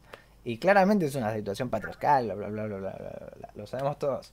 Pero igual es divertido y está buena la barra y es ingeniosa y le agrega peligro a la situación, que es algo que la adrenalina siempre, no sé si siempre, pero a mucha gente le suma. Eh, entonces Mm. es súper erótico y va algo medio desquiciado a nivel erótico, que es pensar en el padre de la chabona. Eh, entonces lo, lo banco mucho, tiene el desayuno continental, o sea, mete bien la metáfora, es divertido, eh, es erótico. eh, y nada, como que Nati maneja bien eso y está bueno porque tal vez no es la chabona Mm. más canónica del mundo. Tampoco te digo que sea wow la belleza disidente que representa el no sé qué. Pero siendo una piba relativamente común, eh, eh, es, es su- o sea, sabe ser súper sexy, digamos, en su propuesta artística. Mm. Eh, que, como hablábamos la otra vez, que para mí lo sexy puede ser una cualidad musical y en este caso de- en general de, de- de eso, de una propuesta artística. Más allá de que a uno le guste o no Nati eh, la traiga físicamente. Eso yo lo re rescato. Y, y Alejo a lo mejor también lo hace muy bien, pero ya me cuesta un poco más porque bueno, soy heterosexual. Eh, pero qué sé yo, si ¿Se alguien entiende? eh, est- está más en posición de charlar de eso, obvio que igual estamos abiertos al chat. Que el chat hoy está re manija. Eh, No. a Rockaway Beach, que la otra vez me, me- me había dicho cómo se llamaba, loco, y ya me olvidé. Pero feliz cumple, loco. Eh, Sí. Un saludo, un saludo, feliz cumpleaños. No, el, el chat ha estado tremendo. A veces, weón, entregándonos más data, a veces yéndose por otra parte, cuando estábamos hablando cuestiones súper profundas, estaban cantando el farsante ahí, weón, de Osuna. Eh, Pizza amigo, o empanada. Pizza o empanada, eh, pizza. pizza, pero una buena pizza.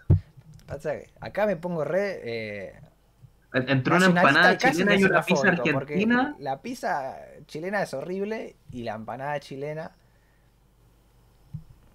eh, no es fea, pero no tiene, por ejemplo, tanta variedad de sabores. Por ejemplo, tiene otro tamaño. Entonces, para mí es una cosa distinta la empanada chilena, por lo menos la que yo suelo comer. Le dicen empanada de pino, la empanada de carne. de- Yo le digo pino a la- cuando me echo un cabo que planto un pino, digamos. Entonces ya. Hay una distancia cultural. La pizza directamente no te respeto tu cultura, directamente te digo que. que es horrible. No, no, no. Pero porque es cultura No, estadounidense. La, la pizza de Argentina completamente, pero la empanada, no, no hay solamente empanadas de pino, amigo. No, Eh, pero hay pocos sabores. Hay, hay, falta, falta viajar. varias veces a Chile. fal- eso, eso, falta, falta viaje a regiones. En el sur, Bueno, yo- empanadas en el sur Hablando, y un, un poquito más al norte que Santiago. Así que. Sí. Pero bueno, la próxima yo vez que voy a yo Chile me tengo llegan que hacerle honor. Yo tengo que hacerle honor a mi provincia, a Tucumán, así que voy a elegir empanadas porque me parece Sí, sí. las empanadas de Tucumán son superiores a cualquier otra empanada que existe en el país y eso yo no te lo discuto eh, porque es eh, para mí son facts eh, y sobre todo. Encima, eh, nada, o sea, no voy, a, no voy a comentar mi experiencia sobre cómo he comprado, cómo he comido yo empanadas en otros lados, porque claramente la experiencia es inferior que, que- que acá en, en la provincia. Eh, pero bueno, si algún día tienen el gusto de venir a Tucumán, les voy a hacer eh, probar las mejores empanadas que tiene eh, el país, con mucho gusto. Yo no fui Y nunca, boludo. Yo Ah, creo que si- que si yo viviera, si yo viviera en Buenos Aires, elegiría la pizza, claramente, porque la pizza de Buenos Aires es superior a, a cualquiera de- del resto del país, digamos. Eh, por la cultura que tiene de la, de la, de la pizza, digamos, más arraigada en el, sobre todo en, en capital. Eh, porque acá, si bien en Tucumán, en las otras provincias del país en general hablo, en el interior se come pizza, no hay como, o por lo menos no en los lugares que yo conocí, no hay como ese lugar donde hay un montón de pizzerías al lado, una al lado de la otra. eh, y acá en Tucumán pasa eso, pero con la empanada. O sea, hay lugares donde venden empanadas como recontra pegado. Hay un montón, las vecinas te venden empanada. Un montón de vecinas hacen empanadas, en tamales, en humita. eh, y bueno, o sea, creo que es algo que es una característica geográfica más que nada, digamos. Pero bueno, empanada tucumana 100%. Tenemos lo que siempre quise que es el podcast de comida, amigo. Sí. Uh. Oye, aquí es, es- es una situación compleja porque de una manera muy, muy violenta, acá en Chile empanada se ocupa como una forma para referirse al, al órgano reproductor femenino. Ah, acá también, por supuesto. Bueno, acá también. Ah, ya.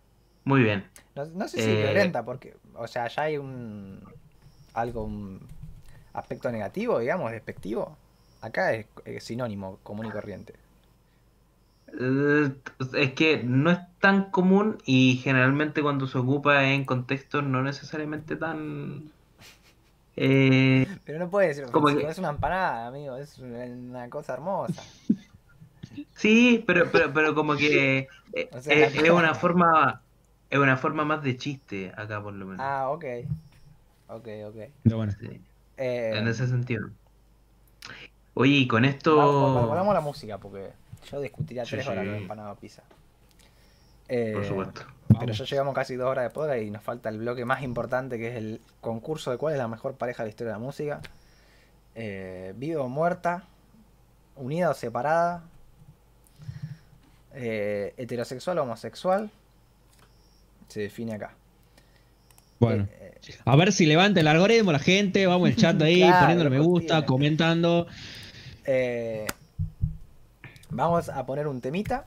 Sí, creo que no hay nada más para decir de esto. Eh, esa es nuestra conclusión sobre las canciones de amor. Y vamos a las parejas, pongan ahí en el chat cuál es la mejor pareja de la historia de la música para ustedes y en lo posible el por qué. Y si no hay por qué, no hay por qué, está perfecto. Eh, y no hay limitaciones, por lo menos uno de los dos tiene que ser músico. Idealmente los dos, les dos. Eh, pero bueno, vamos a escuchar un tema que para mí es... acá somos super raperos y esto vale doble porque estoy anunciando un video ahora mismo. Pero es lindo encontrarse en un contexto del mundo del rap, en el cual todos son el más duro y el más machote y el más no sé qué, o quieran serlo, eh, una expresión genuina de amor. Y es eso, es genuina. Es eh, el tema que cierra 1993, que es uno de mis discos favoritos.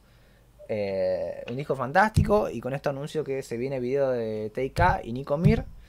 Que básicamente van a ser dos videos en uno. Es como un video de TK, un video de Nico Mir. Y al final hablamos sobre 29, que es el discazo fantástico que acaban de sacar. Y voy a hablar de 1993, que es algo que quiero hacer desde el primer día que empecé a escribir sobre música. Eh, y recién ahora lo voy a hacer, pero bueno, todo llega. Y es un tema de amor súper genuino. Y entra mucho en el mundo del Teika y tiene cuestiones espirituales. Y un poco de 5% también, pero llevado desde el punto del amor y habla de las reencarnaciones y un poco del destino y de fumarse un porro. Entonces es. Eh, entiende lo cotidiano y lo lleva a un punto medio trascendental sin ponerse cursi. No sé, para mí es una gran canción. Que viva el Drambles. Eh, 1993 es un disco que ya lo vamos a apreciar como corresponde. Ojalá después del video de Lúcuma. Eh, pero bueno, es una linda canción de amor. Eh, de un lugar raro. O sea, porque a mí eh, lo que me siento identificado también es eso. Que el Teika es un pibe de acá de Varela, ¿viste? Que está acá a 15 minutos de mi casa, ¿me entendés? Entonces eso a mí me, me llega más que tema de Michael Jackson, ponele. Eh, o de Mm. Kanye West. No hablamos de Heartless de Kanye West, que es un temazo, ni de 808 en Heartbreaks, pero ya, ya se hablará de ese disco en, en- en esta plataforma, en este medio. Eh, pero bueno, eso, un tema de un lugar inesperado, de un lugar que claramente no es eh, donde uno se espera encontrarse un tema de, de amor, y menos que cierre el disco y que sea una pieza central y una pieza tan sincera. Eh, y eso, no hay tanta vuelta, no es ni el mejor tema de la historia de amor, ni qué sé yo. Para mí es un temazo y, y se valora eso. No se lo anden dedicando a la gente, eh, por más que esté muy bueno, para ahí que parezca que es para dedicar, no. Lúcuma, no aprueba. Ojo. Ojo. Eso va a envejecer mal, chicos. Eh, vamos a escuchar Voyagers del Teika. Y. Y bueno, volvemos un cachito. Vamos. Ahí me escucha ahí.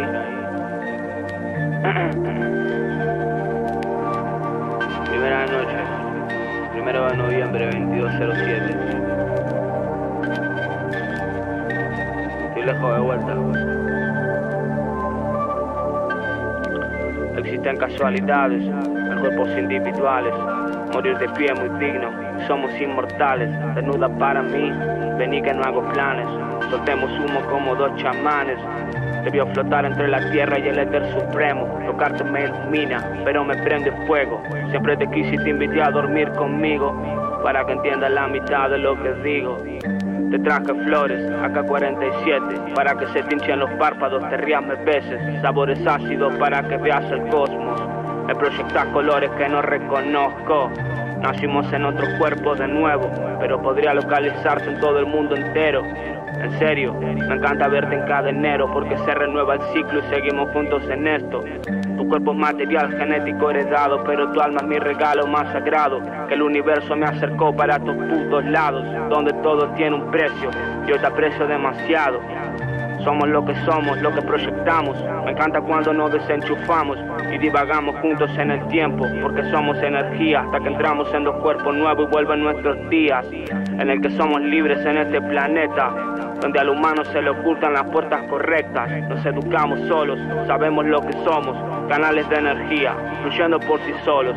Yo puedo despertarme, verte y olerte. El universo me plasmó con buena suerte. Nos hicimos con los años más fuertes, encontrándonos posterior a la muerte. Son mi salvia divinorum, mi viaje a Sumeria. Con vos está todo right, se borra mi miseria. Me sigue el hambre, me tienen cerca, por no seguir a este sistema que gobierna.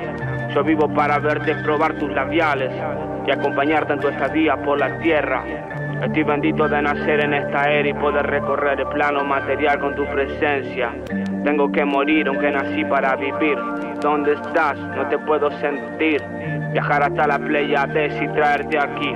Perderte por el universo y tenerte al fin. Posarme al lado de tu cuerpo para dormir.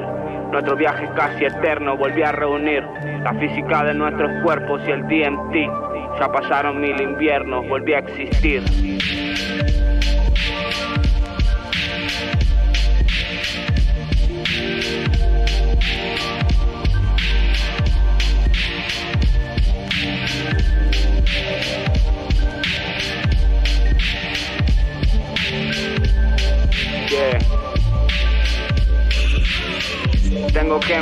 Que nací para vivir. ¿Dónde estás? No te puedo sentir. Viajar hasta la playa, deciderte a mí. Perderte por el universo y tenerte al fin. Posarme al lado de tu cuerpo para dormir. Nuestro viaje casi eterno volví a reunir la física de nuestros cuerpos y el DMT. Ya pasaron mil inviernos, volví a existir.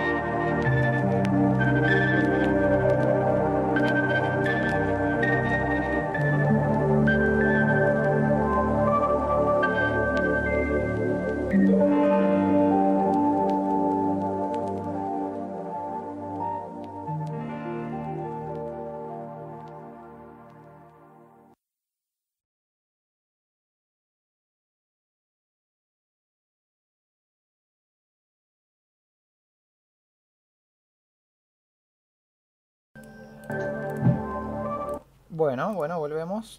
Eh, ahí está Felipe, justo no está, pero venimos escuchando Voyagers del Teika.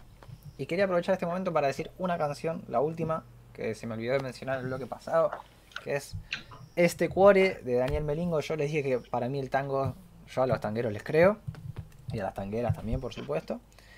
Y Melingo tiene este tema que para mí es brillante y ni siquiera sé si es realmente una canción de amor, pero sí es un tema que trata sobre el amor y que no le habla ni a del interés romántico, ni sobre sí mismo, ni sobre sus sentimientos así sobre la relación, sino que es de él hablándole a su, a su propio corazón.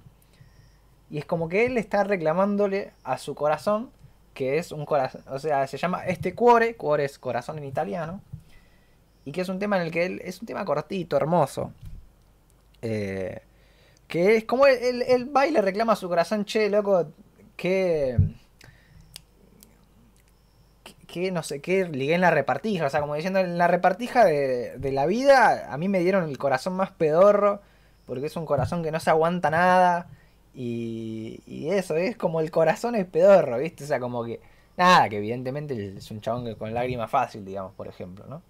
Entonces, esa perspectiva, que además es una letra suya, eh, esa perspectiva de hablarle al corazón y de quejarse de su corazón en una situación de un desamor que, igual es imaginario, ¿no? Porque tal vez está hablando de, de otra cosa, pero en una situación de sufrimiento emotivo y el tipo diciendo, che, que caga el corazón, es muy tanguero y es muy, muy ingenioso y es genial y, y debe ser de las canciones de amor, si se quiere, o de sufrimiento con las que más me, me siento tocado y creo que más se puede sentir cualquiera, porque al final es como esa situación como un poco de indignación con uno mismo de por qué me está afectando tanto eso a mí. Y sin negarlo, pero sí desviando un poco la atención. Entonces me parece eh, gran tema. Este cuore de Daniel Melingo.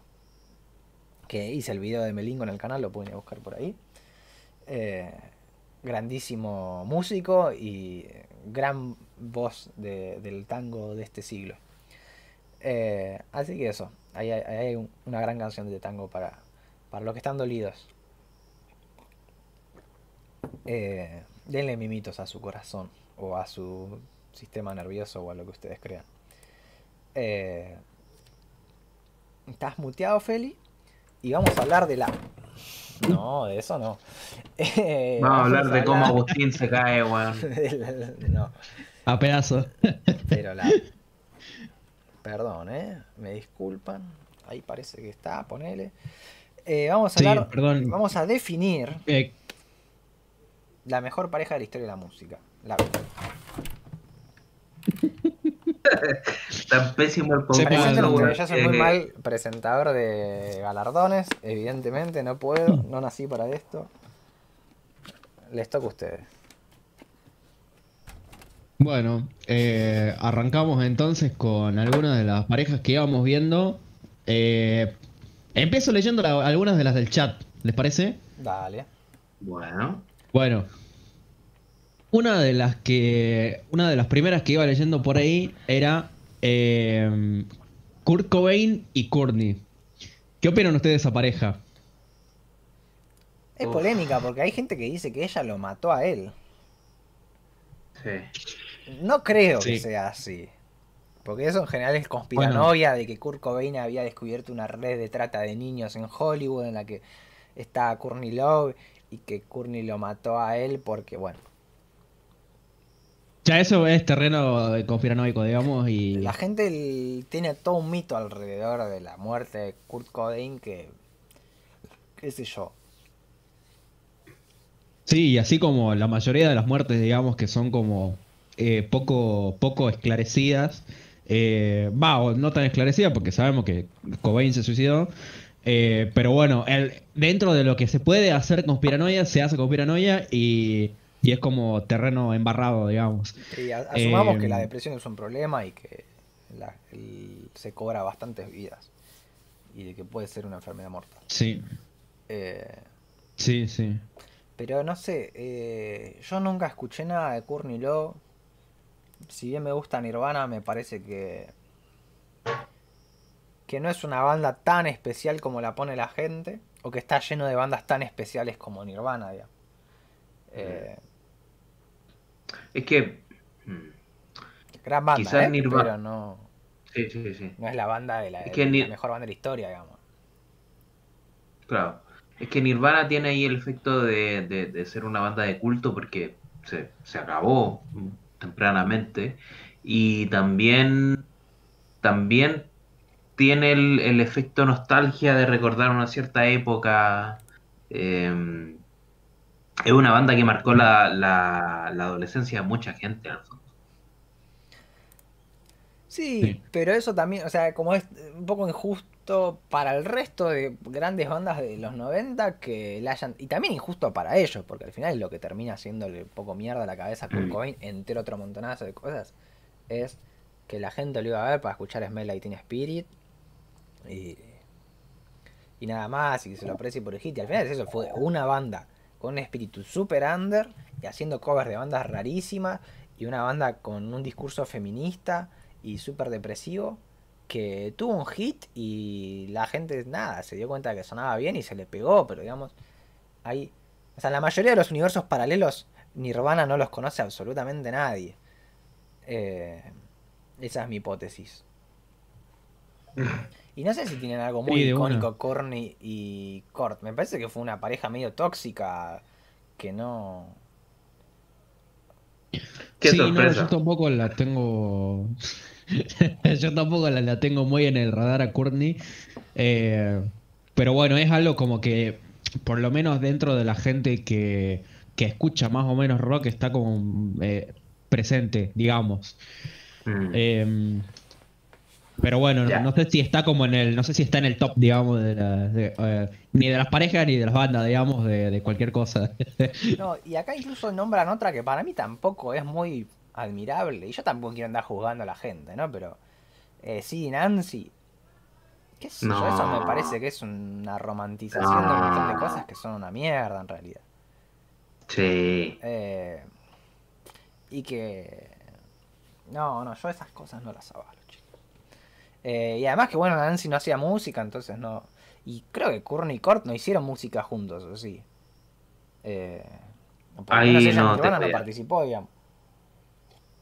Mm. Acá la, la premiada va a ser una que hicieron música juntos, por lo menos si haya salido Claro. buena música. Para Sí. empezar. Y después que no hayan sido relaciones tóxicas, eh, eh, nocivas, autodestructivas. Eso, Lúcuma eh, es un lugar de sanidad mental, en lo posible. Vayan a terapia. Claro, loco, Sí. cuídense, tomen agua. Sí, es cierto. Eh. Tomen agüita.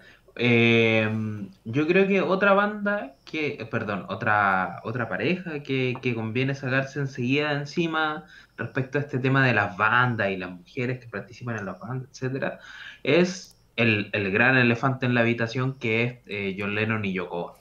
Como que es, el nombre que aparece enseguida en esta clase de lista y, y lo único que me gustaría decir, porque no me atraen tanto como pareja en realidad como para destacarlos tanto, eh, sobre todo porque Yoko Ono no me atrae tanto como artista, eh, pero lo que sí me gustaría decir eh, es que dejemos de decir que los Beatles se acabaron por Yoko Ono y, y Sí, que Yoko Dios, Ono es... Sí, no. Sí, O sea, y que es la culpable de la decadencia de. John Lennon. No, horrible, horrible. Mis palabras. No, no, basta de esa boludez. Los Beatles iban a terminar que no haya ni un japonés en toda Inglaterra. Eh, basta de boludez. Sí. Y yo quiero de esta yo pareja. No, está bien, dale A ver. vos, Miguel querido. No, no, yo lo que iba a decir era que estaba tratando de hacer memoria y de paso los menciono eh, a, a Notorious Big y a, y a Lil Kim. No sé si sacaron música eh, como pareja, digamos. Eh, Mm. pero Eso no sé si está- ¿o no? Vi le met- vi tiraba letra para todos lados. Sí, sí, eso sí. Lo que no sé Sí, si tienen algún cuenta. tema ellos dos, digamos. Eh, eh, Ya estaremos chequeando, pero eso no me estoy acordando ahora si mismo, digamos. mucho acá se chotea el stream, entonces por las dudas, ¿no? Pero sí, sí, creo que sí. que- que- Eh, bueno, pero John Lennon y Yoko Ono. Pareja polémica, súper tóxica, para... no va a ganar claramente el concurso. Porque eh, John Lennon era pésimo ser humano en el ambiente privado, por lo que se sabe, eh, por lo que dicen los libros de historia, digamos. Eh, o sea, nada, con su primera pareja, que la, tuvo, creo que se casó en el 62 y tuvo su primer hijo, la cagaba, pa, era un hijo de puta, un padre ausente. Bueno, nada, no, no, no estoy dando ninguna noticia, digamos. Eh, y con Yoko si bien la mina le ponía bastante más los puntos y ya era un momento de hipismo y de amor y de paz y había un discurso un poquito más menos conservador, eh, sí que en lo privado no fue la, la pareja ideal. Es más, estuvieron separados por mucho tiempo. eh, entre el 75 y no sé cuántos años más, creo, incluso más, bueno. eh, pero lo que me parece interesante de esta pareja es que un tipo como Yoko Ono, digo, un tipo como John Lennon, eh, un Se mimetizaron. digamos, un tipo súper consagrado en el mundo del pop, eh, qué sé yo, uno de los compositores, guste o no, más importantes del siglo pasado y probablemente la historia de la música, pero que al mismo tiempo, desde mi punto de vista, ya estaba bastante unilateral a nivel musical eh, en su carrera de los 70, digamos, sea, los discos solistas de John Lennon no es que son una revelación musical atrás de la otra, sino que es bueno, como John Lennon haciendo lo que hace John Lennon solista eh, de forma consistente durante varios discos, pero, y acá viene mi reivindicación, que es algo que descubrí hace muy poco, porque estuve repasando la carrera de John, que es que Yoko Ono era genial. Y la gente la odia primero porque tiene esta idea muy boluda de que separó a los Beatles. Eh, y segundo, porque la mina era súper disruptiva. O sea, los Beatles fueron disruptivos Sí. para el mundo pop. Y Yoko Ono era disruptiva y punto, digamos. Yoko Ono era súper disruptiva en el ambiente artístico, estaba súper enganchada con las vanguardias, estaba re... eh, estaba en eso, Estaba era vanguardia musical, entonces era tener un tipo que desde mi punto de vista se ha puesto bastante cuadrado, si bien, no sé, las canciones eran lindas, las estructuras, le puede decir bastante cumplidos, pero en general, a nivel estético, a nivel de propuesta artística, estaba bastante limitado.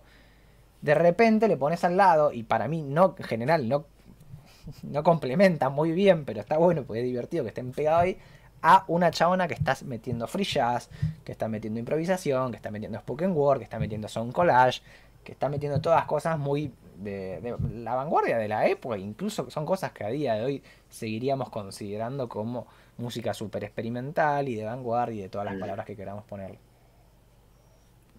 Entonces me estoy escuchando los discos solistas de Yoko Ono y tiene cosas que son retroleos, tipo hay un tema de 20 minutos de la mina como imitando un sapito, eh, pero al mismo tiempo tiene cosas súper geniales Y al menos a los que los que están en Locum en general son de este palo, o son muy raperos o les gusta la bizarreada.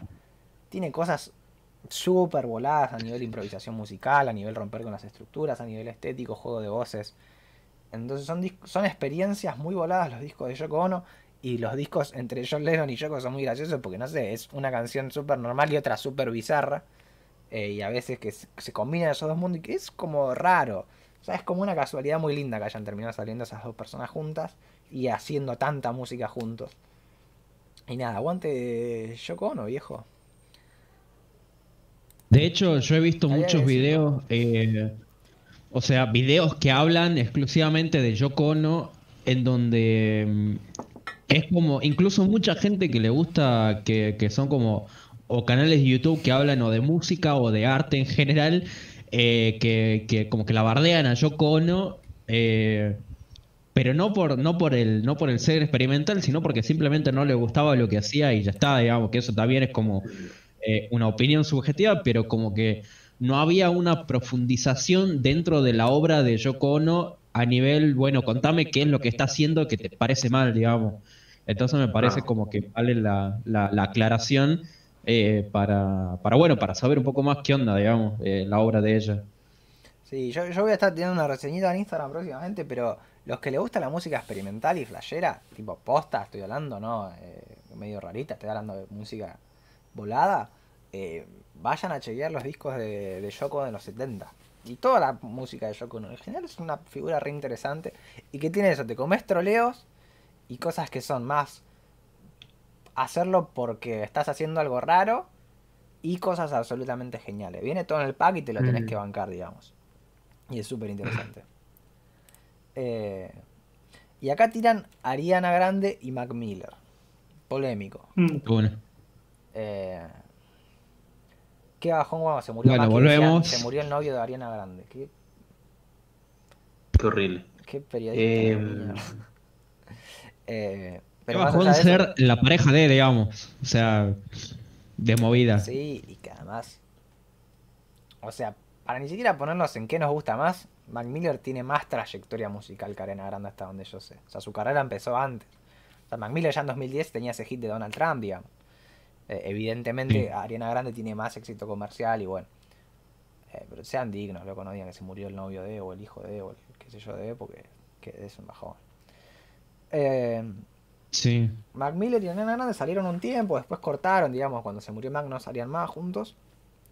Y tienen dos canciones juntas. Yo las reescuché. Y no me gustan, así que esta no es mi pareja musical favorita. Además de que Ariana Grande, y esto ya es plenamente subjetivo, eh, y puterme si hace falta, pero me cae como el culo. me cae muy mal. o sea, me, cae muy mal desde el disco ese medio trapero que hizo. Me, dio mucho. Incluso tiene ese tema Thank You Next. Que, que es como. No sé, medio como que habla de que va descartando a los novios. Como bueno, ya me serviste suficiente, salí. Y no sé, a mí me parece muy desagradable, qué sé yo. Tal vez me pongo en hombre sensible que hay, no. Trátame bien, pero no sé, a mí me parece. Como que metió una pose de Femme Fatale que para mí es muy trucha, porque no tiene nada que ver con el resto de su carrera. Y. Todo mal con Ariana Bueno, no, no sé si todo mal, pero. Me... No va a ser mi pareja del, sí. siglo por más cariño que le tenga a Mac Miller. Sí, no, y un poco retomando lo que decías vos, eh, como yo creo que ella el problema de, en general, digamos, de las personas que tienen como un éxito muy tempranero es que no terminan de construir, va, no sé, por lo menos la mayoría de los que yo he conocido, no terminan de construir como una, como una identidad que les permita por lo menos asentarse sobre algo que les permita hacer algo que le, que le funcione o que por lo menos la, el público permita generar identificación porque eh, recordemos que Ariana Grande eh, como vos decís, empieza su carrera muchos años después de, de bueno, muchos años después, pero no sé, hablando de ese disco de, Mac Miller, ese, ese, tema que sale en 2010, eh, Ariana Grande recién en 2015, 2016 empieza a hacer música cuando se va del mundo eh, de la actuación, porque ella antes actuaba.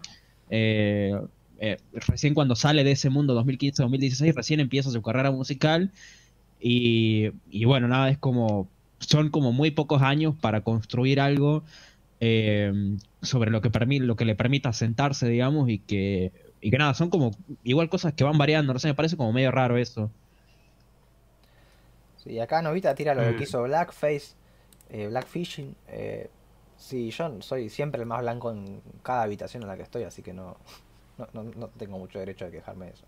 Pero sí, también me, me ha parecido raro que cuando Ariana Grande hace el disco más traperito, eh, aparece muy bronceada y, y cuando hace pop pop está como yo. Eh, pero bueno, qué sé yo. Sí. Nada, igual está todo bien con, con Ariana Grande como ser humano, supongo. Eh, pero Por lo menos de lo que sabemos hasta ahora.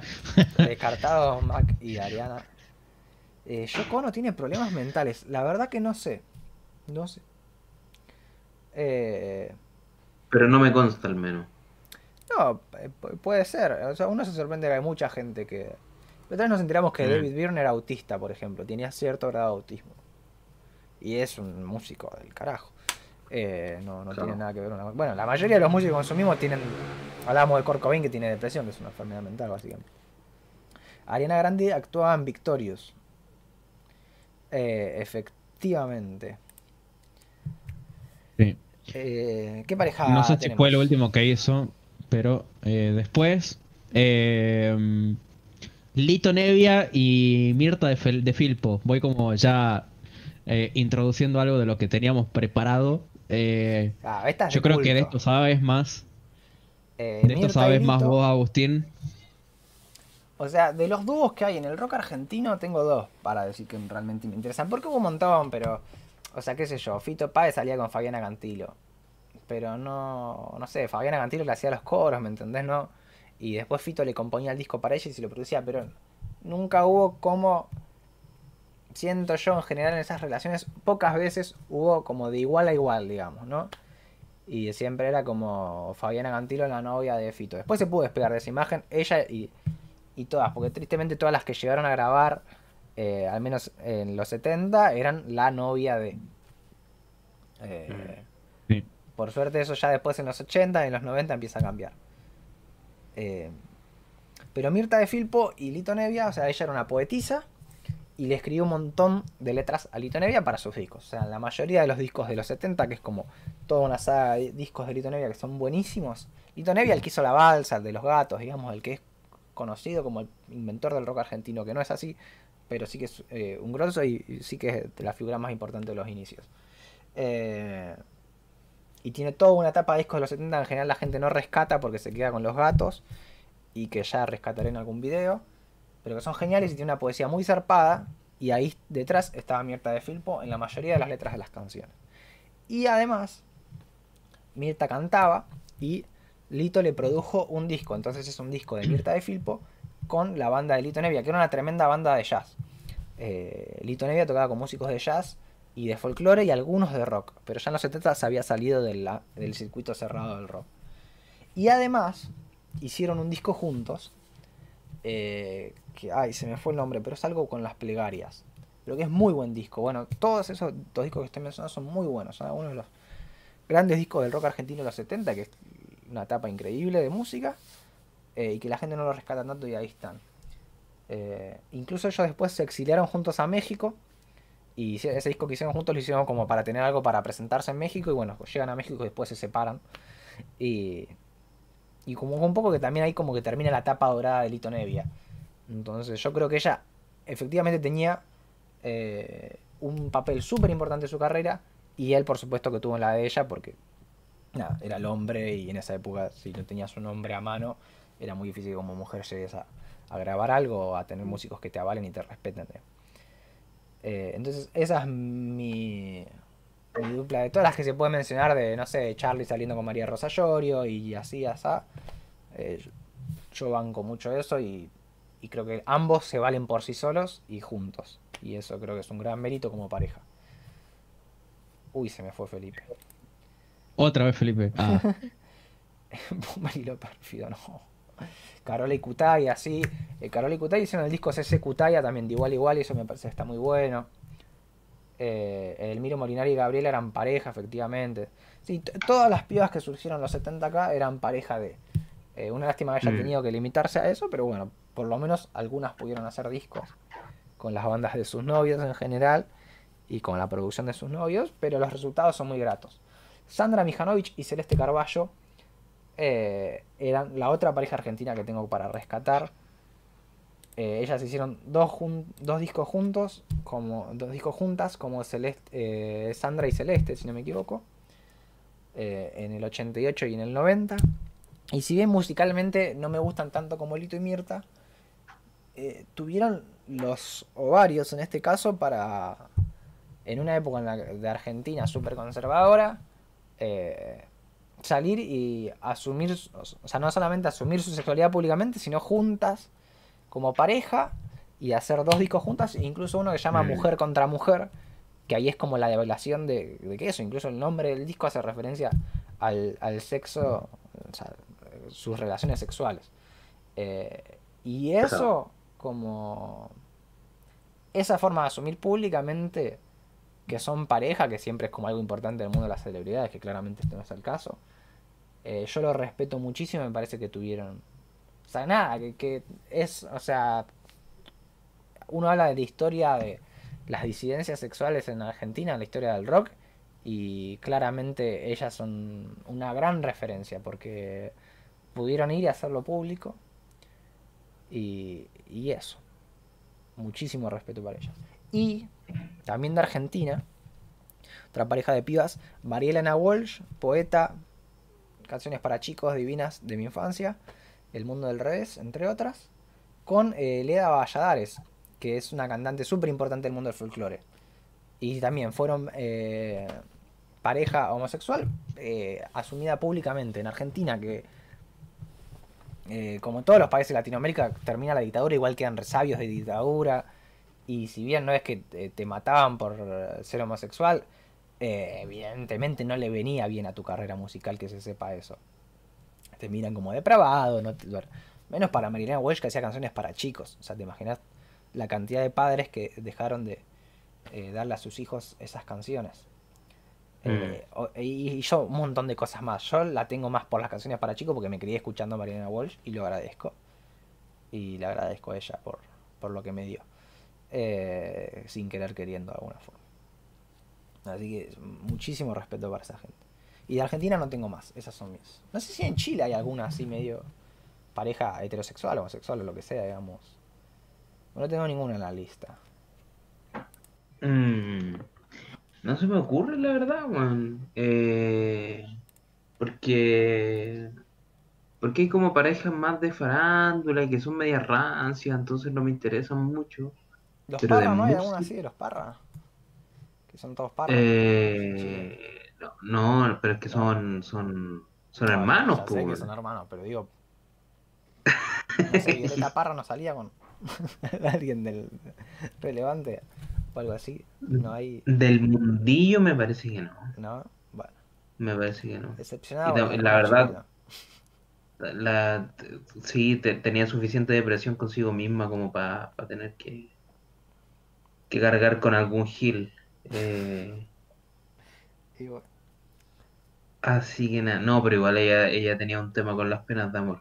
Pero mm, no chilena, no me acuerdo en este minuto alguna que diga como eh, ahí está.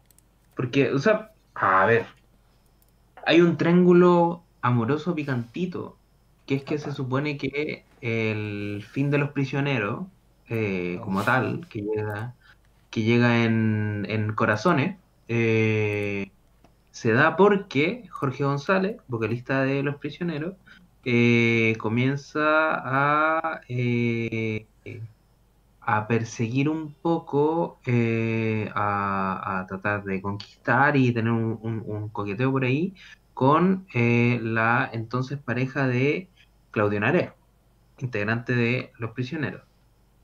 Pero la cuestión se pone un poco más turbia porque se supone que una de las canciones de Corazones, Amiga Mía, es justamente una dedicatoria de Jorge González a la mujer, eh, a esta mujer, porque eh, que en el fondo es una canción que habla como sobre lo prohibido y, cuestiones de ese estilo.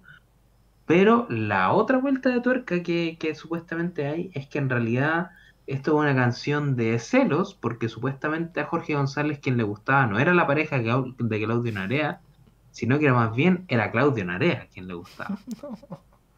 No me la. Entonces, entonces sí, como que hay, hay, ahí hay un mito urbano muy, muy grande que nunca se ha resuelto del todo, pero que, pero que es re entretenido, weón.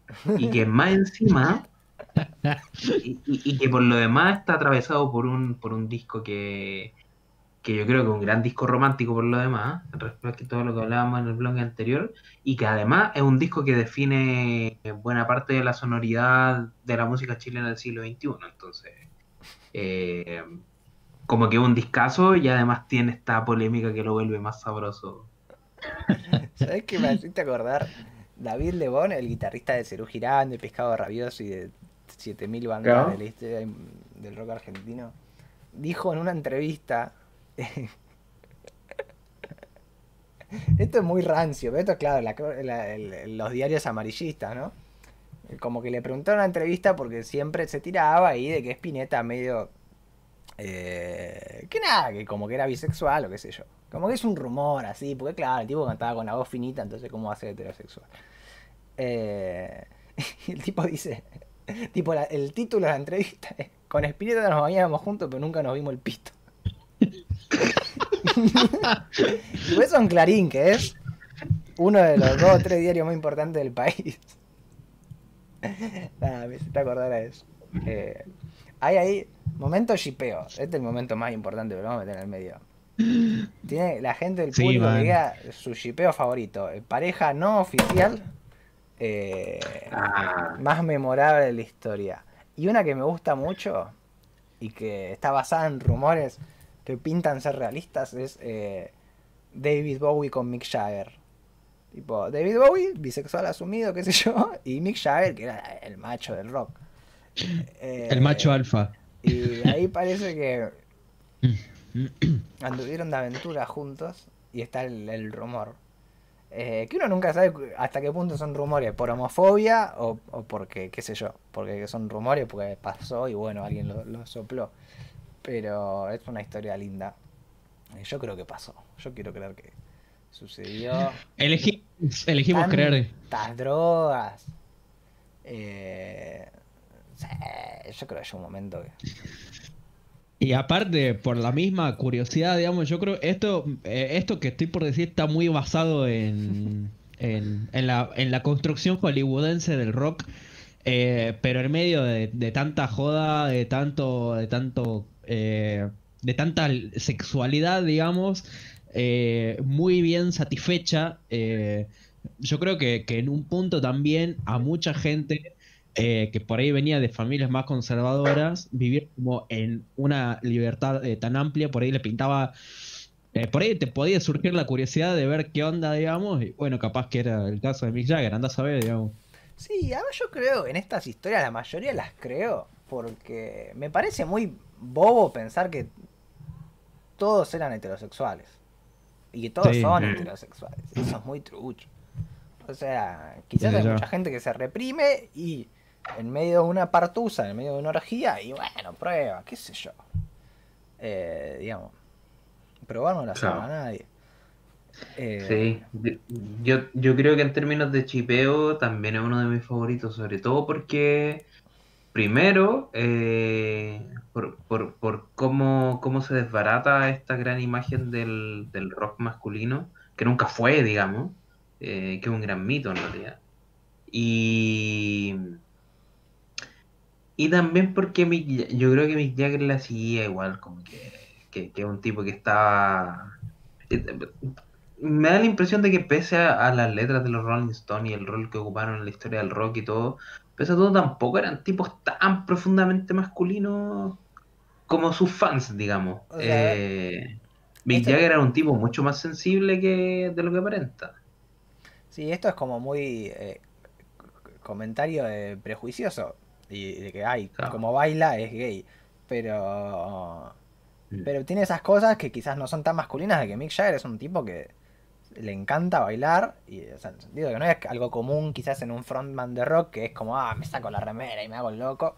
Es un tipo que realmente está haciendo una coreografía ensayada y todo, y es súper respetable. Eh, y es más, mucho mejor que la imagen boluda que tenemos del rockstar en general. Eh, entonces, sí, yo cabe. Incluso, bueno, ahí lo están tirando en el chat, pero hay rumores alrededor de David Bowie, cualquier tipo con el que se ponía al lado, porque es medio como ese. Ya son un, mitos sexuales, ¿no? Eh, gente como David Bowie eh, o como Prince, qué sé yo, que es como, bueno, te, estuviste cerca de él y bueno, eh, alguien entró por algún lado, digamos. o sea, es como, como pero ya, ya hay un poco de mito, un poco de verdad, y bueno, qué sé yo, divertido. Ahí tienen Elton John y Freddie Mercury. Charlie García y Fabiana Cantilo. Ese es otro también. No sé si salieron Charlie, ahora me, hiciste entrar en duda. Eh, con Iggy Pop, ahí tiraron de, de David Bowie. Sí, sí, o sea. Y yo lo creo, porque tipos, eh, seres humanos medianamente flexibles a nivel sexual, en un torbellino de, de hedonismo, y sí, pero mirá si no te vas a andar. Eh, o sea, dudo que no lo hayan hecho, ese es el tema, no digo que es lo que haya que hacer, sino que, era también la cuestión del momento, la época de la liberación sexual y, y de que si estás probando drogas de todos los colores te dan ganas de probar otras cosas, yo también asumo. Sí, eh, sí, sí. Va por ese lado, digamos. Era recontra contextual, digamos, todo, todo lo que estaba pasando y además eh, hago énfasis en el de dónde venían también, eh, que eran como esa época de la liberación sexual, muchas, muchos pibes, muchas pibas de esa época venían de familias recontra, recontra, recontra católicas, recontra conservadoras, y los que estaban en esa de la liberación sexual eran como bueno, ya está, ya, ya, fue todo, digamos. Eh, y para la familia era como la depravación en persona, el diablo, The Devil. Mm. Acá tira Diego, pregunta si el rockstar romántico es real. Yo creo que todo lo que para todo lo que es un rockstar para mí está mal, ¿qué crees que te diga? Es la conclusión que he sacado después de ser fanático del rock mucho tiempo. Eh, y después matarlo en mi cabeza y después revivirlo, digamos. Eh, yo creo que no hay nada menos erótico que la figura del rockstar y no hay nada menos digno. Eh, y romántico, no sé. El tema del qué es lo romántico puede ser para el próximo especial de San Valentín. ¿Qué carajo es lo romántico? Porque está la idea que lo romántico es cursi, la cena en las velas y hay más que eso. Por supuesto. Y yo claramente no soy un maestro de lo romántico, entonces. Eh, vamos, a hablar de, de, literatura alemana romántica del siglo. Eh, pero bueno, ahí está. Dejamos la, la, puerta abierta para eso. ¿Qué ser humano no cogería con Bowie? Y también hay una cuestión de eso, de fantasía y de mito sexual. De decir, bueno, yo soy mm. heterosexual, pero. Y es Bowie, estamos en los 70. Estamos repuestos. Yo pruebo, hermano. No estuve ahí, pero. Eh, pero Aparte también... del tema de las definiciones. O sea, por más que uno vaya relacionándose con determinada cantidad de personas de cualquier género, uno puede seguir diciendo, bueno, yo, o sea, me pinta coger con alguien eh, de mi mismo sexo, pero sigo siendo heterosexual. Y está todo bien, digamos, o sea, es como recontra, recontra complejo, digamos, y puede haber pasado cualquier cosa yo. creo que todos para afuera nos hacemos los poronga y los re derechitos y después probás, porque no. Pues sí, puedes crecer y te das cuenta de que todo el mundo eh, algún fetiche tiene. Y, cosas que también no son fetiches. Eh, Felipe, ¿qué iba a decir? Eh, que lo interrumpí. Felipe iba a decir su fetiche. no, no, no, de hecho iba a decir algo bastante serio, weón, que solamente para tenerlo presente, no olvidemos que estamos hablando eh, maravillas como románticas y, sexuales de alguien que por lo demás está acusado de abuso, En el caso de David Bowie. Así que también eh, no, no, no romantizar esos asuntos considerando em, la historia del personaje, digo. Eh, independientemente de todas las como eh, de, todas las pocas claridades que puedan acusarse al respecto, como que es una Sí, persona acusada de abuso. Sí, sí. Eh, pero bueno. Sí. Eh, Eh, otro shipeo que shipeo, por ahí lo teníamos anotado eh, es el de Chita y Catriel. ¿Puede ser? Sí, sí, esto es muy argentino, pero no sé, la, la otra vuelta hicieron este reggaetón juntos y después hubo como una o dos semanitas que todos el día subían stories el uno con el otro, ahí parecía que había una convivencia y bueno, las cosas se comentan, ¿viste? Eh, Yo me, yo me, yo me comí, me lo comí con papas a, a la- a la sí, película esa, hermano. ¿Qué querés que te Yo diga? ahora paré el carro porque bueno, no están subiendo más stories juntos, tal vez no. Fue solo promo del video, a ver si hacían un poquito ahí de, de este mito urbano, del shipeo, pero qué sé yo. Yo creo que sí es verdad, y aunque no sea verdad, ellos dos tienen que ser el- el- la nueva hegemonía de belleza, el nuevo canon de belleza, eh, Chita y Catriel. Igual Esa es Chita, mi propuesta Chita ya es como bastante hegemónica, digamos, así que... Sí, pero bueno, ahí de a poquito, ¿ves? no se puede. Eh, no es realista creer que de repente vamos a romper el super con el canon. Un poquito. Catriel es medio andrógino. Eh, Sí. Qué sé yo. Eso yo le banco mucho. Eh, A mí, yo quiero que sea en el canon porque gente con estilo propio y talentosa para hacer música. Listo, yo no, no pido más. Eh, y son divertidos, qué sé yo. Catriel es un chabón divertido. Eh, Sí. yo, yo estaría más cómodo si tuviese que aspirar a ser Catriel que ahora que tengo que aspirar a ser, no sé, DiCaprio, Brad Pitt. O, o deberían ser actores más jóvenes, por eso ya está un poco del siglo pasado, pero Claro. por ahí. Eh, Bueno, con el ejemplo que sea, mejor Catriel que un chino Darín, por ejemplo. no, otro, otro, otro denuncia. Eh, bien, bien. No, no me la conté. uy, no investigué mucho, pero tengo entendido que sí, que tiene un par de cositas, no, no muy, Oh, no muy nobles. bueno. Bueno, hay, hay una hay una página argentina, weón, que se llama como Tu ídolo es un forro o algo así. Sí. Eh, ahí está como. pura depresión esa página, weón. Está todo, o sea. eh, Está jodido.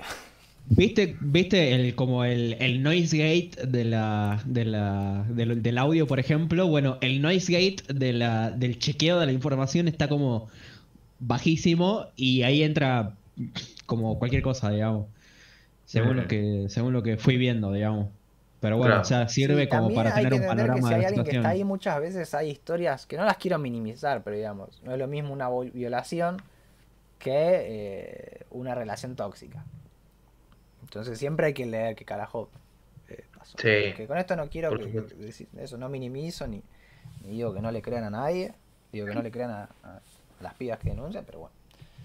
Eh, hay veces que Sí, o sea, hay que o sea, decimos que alguien y denunciado hay todo un mundo de especificidades ahí que hay que informarse. Eh, eh, ahí hablan de que Prince también, bueno, sí.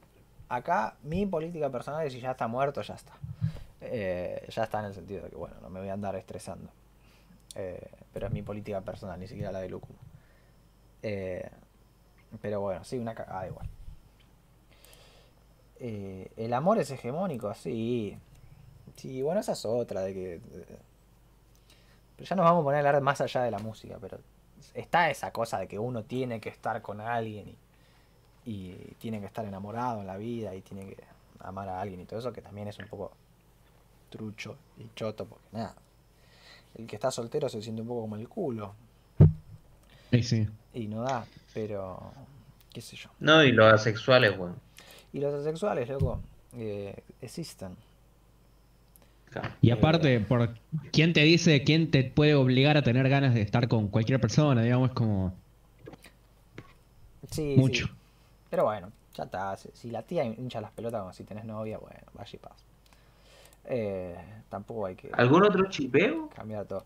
Si yo no sé, hay el que la gente tire, loco, tienen que haber alguno más. Ahora el que está es el de Rihanna y ASAP Rocky, pero creo que está más o menos confirmado eso. Pero también ese como los Chita y Catriel de allá, ¿viste? Eh, eso Claro. también puede ser el canon. Eh, Sí, lo, mismo con, con harta más plata. Sí, sí, por supuesto. Eh, y Pero sí, acá me pongo nacionalista, pero yo creo que menos. Acá estamos mejores. Eh. Chiticato me hace mejor música.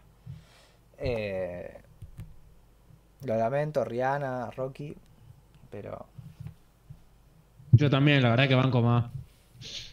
Eh, todo bien, digamos. con Chiticatriel. En fin. Eh, pero bueno, eh, esos serían los shipeos. Lo que lo- la, la de ASAP Rocky y Rihanna la planteamos, pero no hicieron nada juntos a nivel musical, entonces no pueden ganar. Mm. Lo lamento por ellos. Ahora sacamos unos temas. Y bueno, Chiti y Catriel sacaron dos temas. Son dos. El primero está muy bueno y el segundo es medio ahí para hacer una discusión, pero no será ahora esa discusión. Eh, Sí. ¿Qué más tenemos, loco? ¿Qué otras parejas tenemos? Tenemos más, pero, pero yo por lo menos. Freddie Mercury y Michael Jackson. Ah, eso es medio fantasioso. Ya, ya me estás chamullando, viejo. El truenito y Nicky Nicole, no, no me venga con. Nah, nah, No me venga con- no, cosas de verdad. Eh, Está todo, está bien, está todo bien, está todo bien. no, no me hagas hablar, loco. Eh, la, la- la pareja, la pareja más importante, pues, weón, de la música, de, de la plata de la música. Jay-Z y Beyoncé. Sí. Mirá, yo Eh. me reescuché de Carters, que es el disco que sacaron Ya. juntos. Sí, yo sí. tenía la impresión de que el disco en general era flojo, exceptuando Baby Shit, que es claramente un temazo. Eh, y hoy lo reescuché y tiene sus cosas el disco. Tiene sus Eh, cosas. eh, dije, ah, mira, no, no, se me había pasado por alto realmente. Tiene, tiene sus Mm. cosas interesantes. No es wow, el disco del siglo, pero apruebo. Pero también es Mm. un disco que, que es súper sabroso, en términos como de salseo. Eh, básicamente porque es, es como el disco de la reconciliación, como que eh, básicamente hay una historia bien, bien eh, farandulilla, por así decirlo, de que eh, Jay-Z le es infiel a Beyoncé con, con, con otra persona y la respuesta musical que sale a todo esto son tres discos. Un disco de Jay-Z pidiéndole perdón, un disco de Beyoncé producido por Jay-Z donde Beyoncé como que entrega su respuesta que es básicamente como una una carta de empoderamiento respecto Pero, de sí misma y Primero viene Lemonade y después 444. O estás hablando de otro disco de Jay-Z vos. no, sí, tenéis razón. Le- es primero- sale primero. Sí, o sea, es más como ella enojada y después él le Sí. pide perdón a ella. Claro, 444. exactamente. El, el Lemonade, claro, después el 444, el 444 y eh, después, claro, como que el- el- la forma en la que cuaja todo este proceso es The Carters. Eh, que me parece un, un- ciclo de amor, digamos, eh, muy realista, weón, respecto a cómo tratar la, la, infidelidad con, con todo lo que eso implica. O sea, ahí, eh, primero en Lemonade, eh, Beyoncé se tira unas barras bien duras eh, respecto a toda la situación y, y tratando a su marido de forro y lo que sea, mientras Jay-Z le producía. Eh, y después de vuelta, es- ¿Eh? Callás y le produces Claro. el disco. te la comís callada nomás. Y, y no, y después vino como la forma más elegante de pedir perdón, un disco. Eh, eh, que en realidad tampoco, o sea, tampoco es tan así. El disco también tiene cosas como muy de, de- de- de exploración de Jay-Z y qué sé yo, pero como que tiene es, esa, esa Entra en esta narrativa. Entonces, Claro, claro, claro. Y después se juntan y, y arman este rollo Name Sheet que, o sea, en The Carters, que se corona Name Sheet con ellos dos siendo como eh, esta pareja que va y se arrenda el Louvre para reyes grabar un video musical. amigo, son... Exactamente como, Ellos como son esto, el, esto- el canon de belleza, de verdad. estos Claro. negros que, que vienen a decir como no- nos vinimos a comer el arte, a cambiar todo lo, lo que significa el arte. Eh, ese ciclo como musical a mí me hace me hace, me hace pensar que son mi, mi, mi pareja favorita, yo creo, de la música. Básicamente por toda la música que salió de ahí y la calidad de la música que salió de ahí. ¿Cachai? Eh, eh, no, no, no, no sé si son un, un ejemplo de pareja a seguir precisamente, como que, eh, que- que- quiero ser claro en eso. No, Pero no los considero... está bueno porque es realista. O sea, acá me voy a Sí. poner en reivindicador de la poligamia, pero yo que la ejerzo, creo que el- casi siempre la monogamia está destinada a fallar en lo que se plantea, digamos. Y más en un mundo como en el que viven Jay-Z y Beyoncé, que es rodeados de excesos. Eh, y uno de gira por un lado, uno de gira por el otro lado, distancia, bueno, como la fórmula. Para la infidelidad está. Eh, Pero creo que es... No, y además... No, no, decís vos.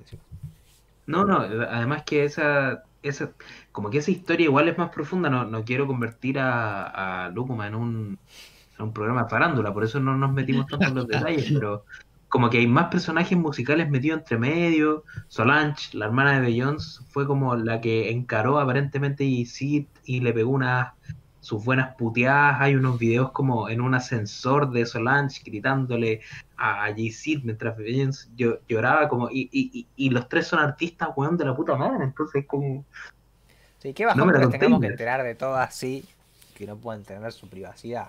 Pero Sí. Igual, a ver, mira, hay que tener la espalda, hay que tener espalda para putearlo a Jay-Z, es como sí, capaz Solange, loco.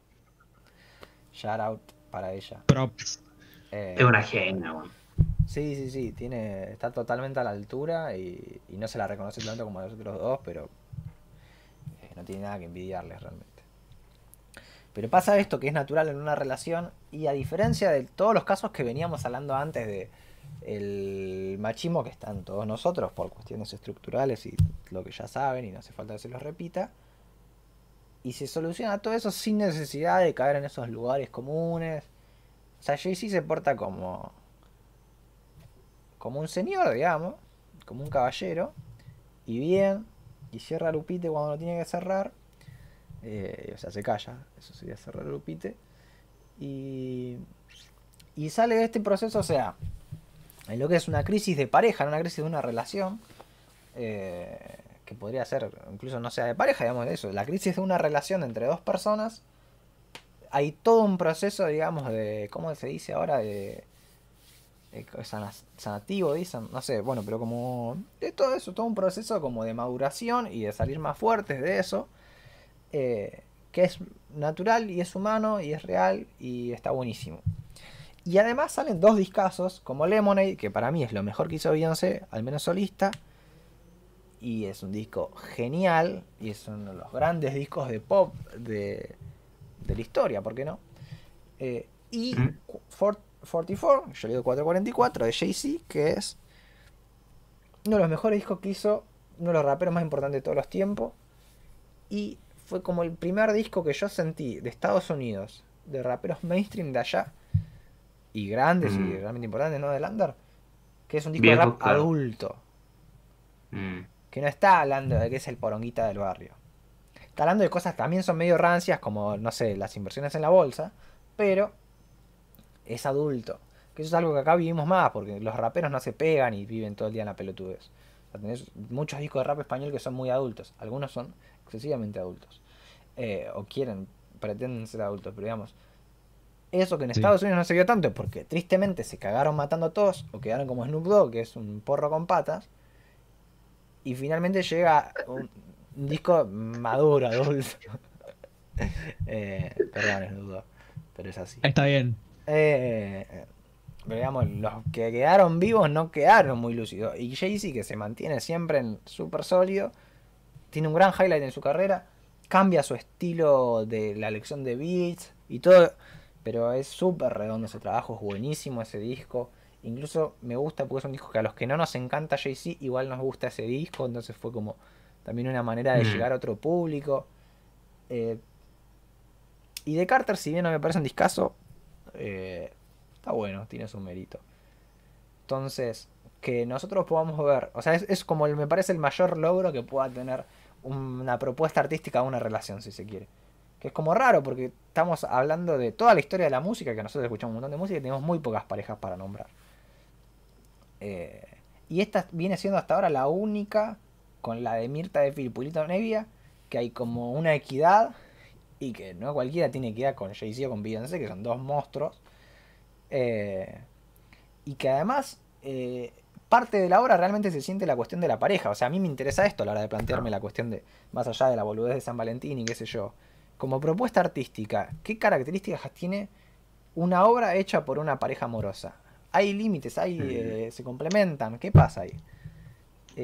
Resulta que hay una rescasez de trabajos hechos por parejas amorosas y más todavía en los que pase esto, que uno viva el, montón de cosas que pasan en la pareja, que como contábamos, no sé, el disco de Charlie XX o el disco de Tyler the Creator, que hay un montón de cosas dentro de una pareja, que es un montón de procesos de aprendizaje, de crecimiento, de cariño, de distancia, de lo que sea, y que realmente eso se viva y se viva bilateralmente, digamos, que sea un diálogo que esté las dos caras. Porque el de Tyler de Creator o el de Charlie XX tenemos las perspectivas de ellos, que están buenísimas, están re detalladas, todo lo que quieras. Pero el componente de pareja refalta en la música y debe faltar aún más en todas las otras disciplinas artísticas. Pero me gustaría a futuro que pasen más estas cosas, digamos. Sí, eh, ojalá eliminando el, el componente más farandulesco, por supuesto, de la, de la ecuación, pero completamente de acuerdo. Yo me acuerdo que em, hace poquito, viendo, viendo prensa, viendo tele, eh, me encontré como con este típico segmento medio rancio de prensa musical, de espectáculo, supuestamente. Em, y, cubrían un poco eh, la carrera de J. de Jennifer López. Y obviamente el hito más importante de la carrera de Jennifer López, que a ver, a mí, a mí no, me, no me interesa mucho ella musicalmente, pero, pero también respeto que tiene sus años y, y, sus hits y, lo que sea, pero aparecía como el elemento más destacado de su carrera eh, el quiebre con Marc. Entonces el, el, análisis al respecto era como, no, tienen esta canción de No me ames y que, que es como media desamor, entonces son, una pareja que cantaron juntos una canción de desamor, entonces eso era un signo de que ellos estaban mal. Y es como viejo, weón. De partida, o sea, qué pena por la prensa, pero después como, weón, ¿de verdad esa es un análisis de una propuesta artística? no. sí. El nivel, el nivel de análisis sin precedentes. Aparte, yo creo que yo creo que acompaña igual eh, un poco lo que decía Agustín y un poco lo que decías vos, Felipe. Eh, o sea, el componente de, pareja y también cómo eso se ve reflejado en, lo musical y cómo eso sobre todo no era como, no sé en, hasta qué punto eso desde, desde, desde Jay-Z Jay y Beyoncé estaba pensado como como cómo se lo iba a tomar, digamos, desde, desde, el punto de vista de la farándula, sino que, así como me lo cuenta Felipe, yo le creo que estaba como genuinamente pensado eh, desde, desde lo artístico y desde la intención de expresar eso y cómo eso se mm. fue dando como naturalmente, digamos, y que no estaba como pensado para hacerlo público, sino desde este otro, desde este otro lado, digamos. Claro, o sea, hay una cuestión de que es que en Lemonade realmente se siente que Beyoncé está enojada y está o sea, está enojada con Jay-Z, está frustrada con la situación, pero al mismo tiempo ella realmente lo ama y no quiere que se termine y qué sé yo. O sea, toda la complejidad de uno cuando se decepciona a otra persona, pero igual la ama. Eh, que no solamente pasa con las relaciones eh, románticas. Y que en 444, genuinamente hay momentos en los que se siente que el tipo eh, se arrepiente. O sea, es una disculpa sincera que ya de por sí escasean en la vida real, entre comillas, ya en el arte ni, ni hablar. Eh, y lo que más valoro es eso, porque claro, tenés la canción de J. Lo, que, o sea, salen dos celebridades y tenés una canción de una eh, extrañando a la otra o tirándole mierda o lo que sea. Pero acá lo lindo, que yo sí creo que es un modelo a seguir en ese sentido al menos, es eso, la reconstrucción de la pareja, la unidad, el, el, y que se exponga realmente esos sentimientos y que bueno, que, que se pueda demostrar que a pesar de la infidelidad, que es algo, como digo, de mi punto de vista, al menos común, eh, se pueda volver una relación y retomar el cariño y por más de las inseguridades y los problemas que eso pueda generar, eh, que también puede, nada, vivirse un proceso de crecimiento y todas las palabras lindas que uno le pueda poner. Claro. Sí. Eh, entonces estamos de acuerdo que es la pareja favorita. Yo tengo una porque soy muy snob y tengo que tirar otra. Pero Dale. está, bueno, estaba Sonic Youth, shout out para Sonic Youth, banda liderada por una pareja. Y hay un- bastantes ejemplos así en el mundo del rock indie, alternativo y qué sé yo. Ah, bueno, también. Se aprueba, se aprueba, se aprueba. No tengo los casos estudiados, ¿viste? Ya también pasa eso de que no, no, no le doy tanta bola a las letras en inglés, perdónenme los angloparlantes. Ya tienen suficiente atención. Eh, pero hay una que me parece muy zarpada y debe haber sido una relación de mierda, ¿eh? Pero a nivel musical me vuela el bocho, que es Miles Davis con Betty Davis. Eh, Miles Davis, el amo y señor de la música, que también era un hijo de puta. Y es muy chistoso lo el hijo de puta que era. Bueno, ahora porque está muerto es chistoso, ¿no? Eh, si estuviese vivo también no sería tan simpático. Eh, pero es este personaje de músico forro, snob, eh, basura, mal tipo, eh, muy mal llevado. Y un tipo que es muy chistoso porque es del mundo de la música snob, intelectual y qué sé yo, pero al mismo tiempo era un tipo que quería estar de moda, que quería estar cagado en guita, que quería tener la, la minita más linda y ser la pareja de América y qué sé yo. Y en general salía con... O sea, después tuvo una pareja por muchos más años que, que fue terrible, un abusador eh, en esa pareja y malísimo.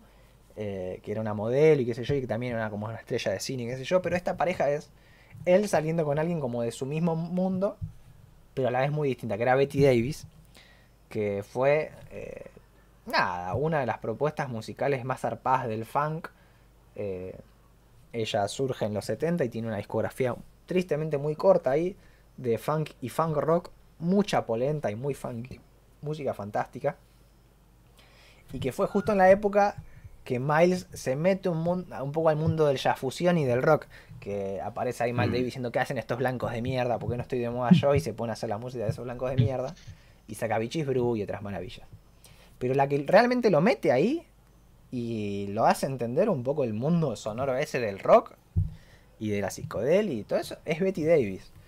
Entonces Betty Davis es una influencia musical súper importante para Miles Davis y, y no sé si tan a viceversa. E- Él le produjo muchas cosas de un disco que salió, no salió oficialmente, pues ellos estuvieron casados solos durante el 68, por lo cual debe haber sido una pareja relativamente pedorra porque duró un año nomás. Pero durante ese tiempo le produjo música y eso está en un disco de archivo que salió en 2016, que son justamente las grabaciones del 68 y 69 de Betty Davis en Columbia Records. Eh, y que es Betty Davis producida por Miles Davis tocando con todos los músicos zarpados de jazz de la época.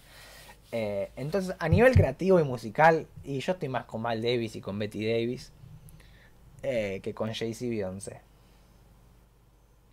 Pero porque tengo que ser el, el boludito que viene a decir algo raro, ¿viste? Tu posición, tu posición es válida, Agustín. Pero aguante Beyoncé y y Jay-Z. Sí, claramente a nivel pareja como propuesta artística me parece mucho más increíble lo de, lo de Beyoncé y Jay-Z. Ah. Pasa que a mí Ah. Beyoncé no me gusta como solista, por ejemplo. Y Jay-Z no me encanta. Sí. Eh, pero bueno, ojo a esa pareja también, es divertido eso, cuando esos grandes monstruos de la música se cruzaron con pibas que tristemente por la historia y por cómo funciona todo, no han tenido tanto reconocimiento, pero que también fueron mostras.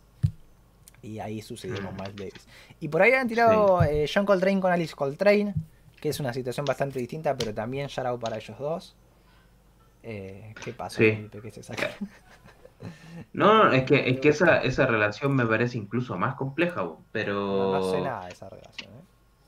Mm, me, eh, tengo entendido que tuvo un par de cosas turbias que John Coltrane igual tuvo varias, cositas pesaditas. Lo que pasa es que en esos tiempos no existían propiamente tal los abusos y cosas así, entonces, o sea, como figura legal, digo.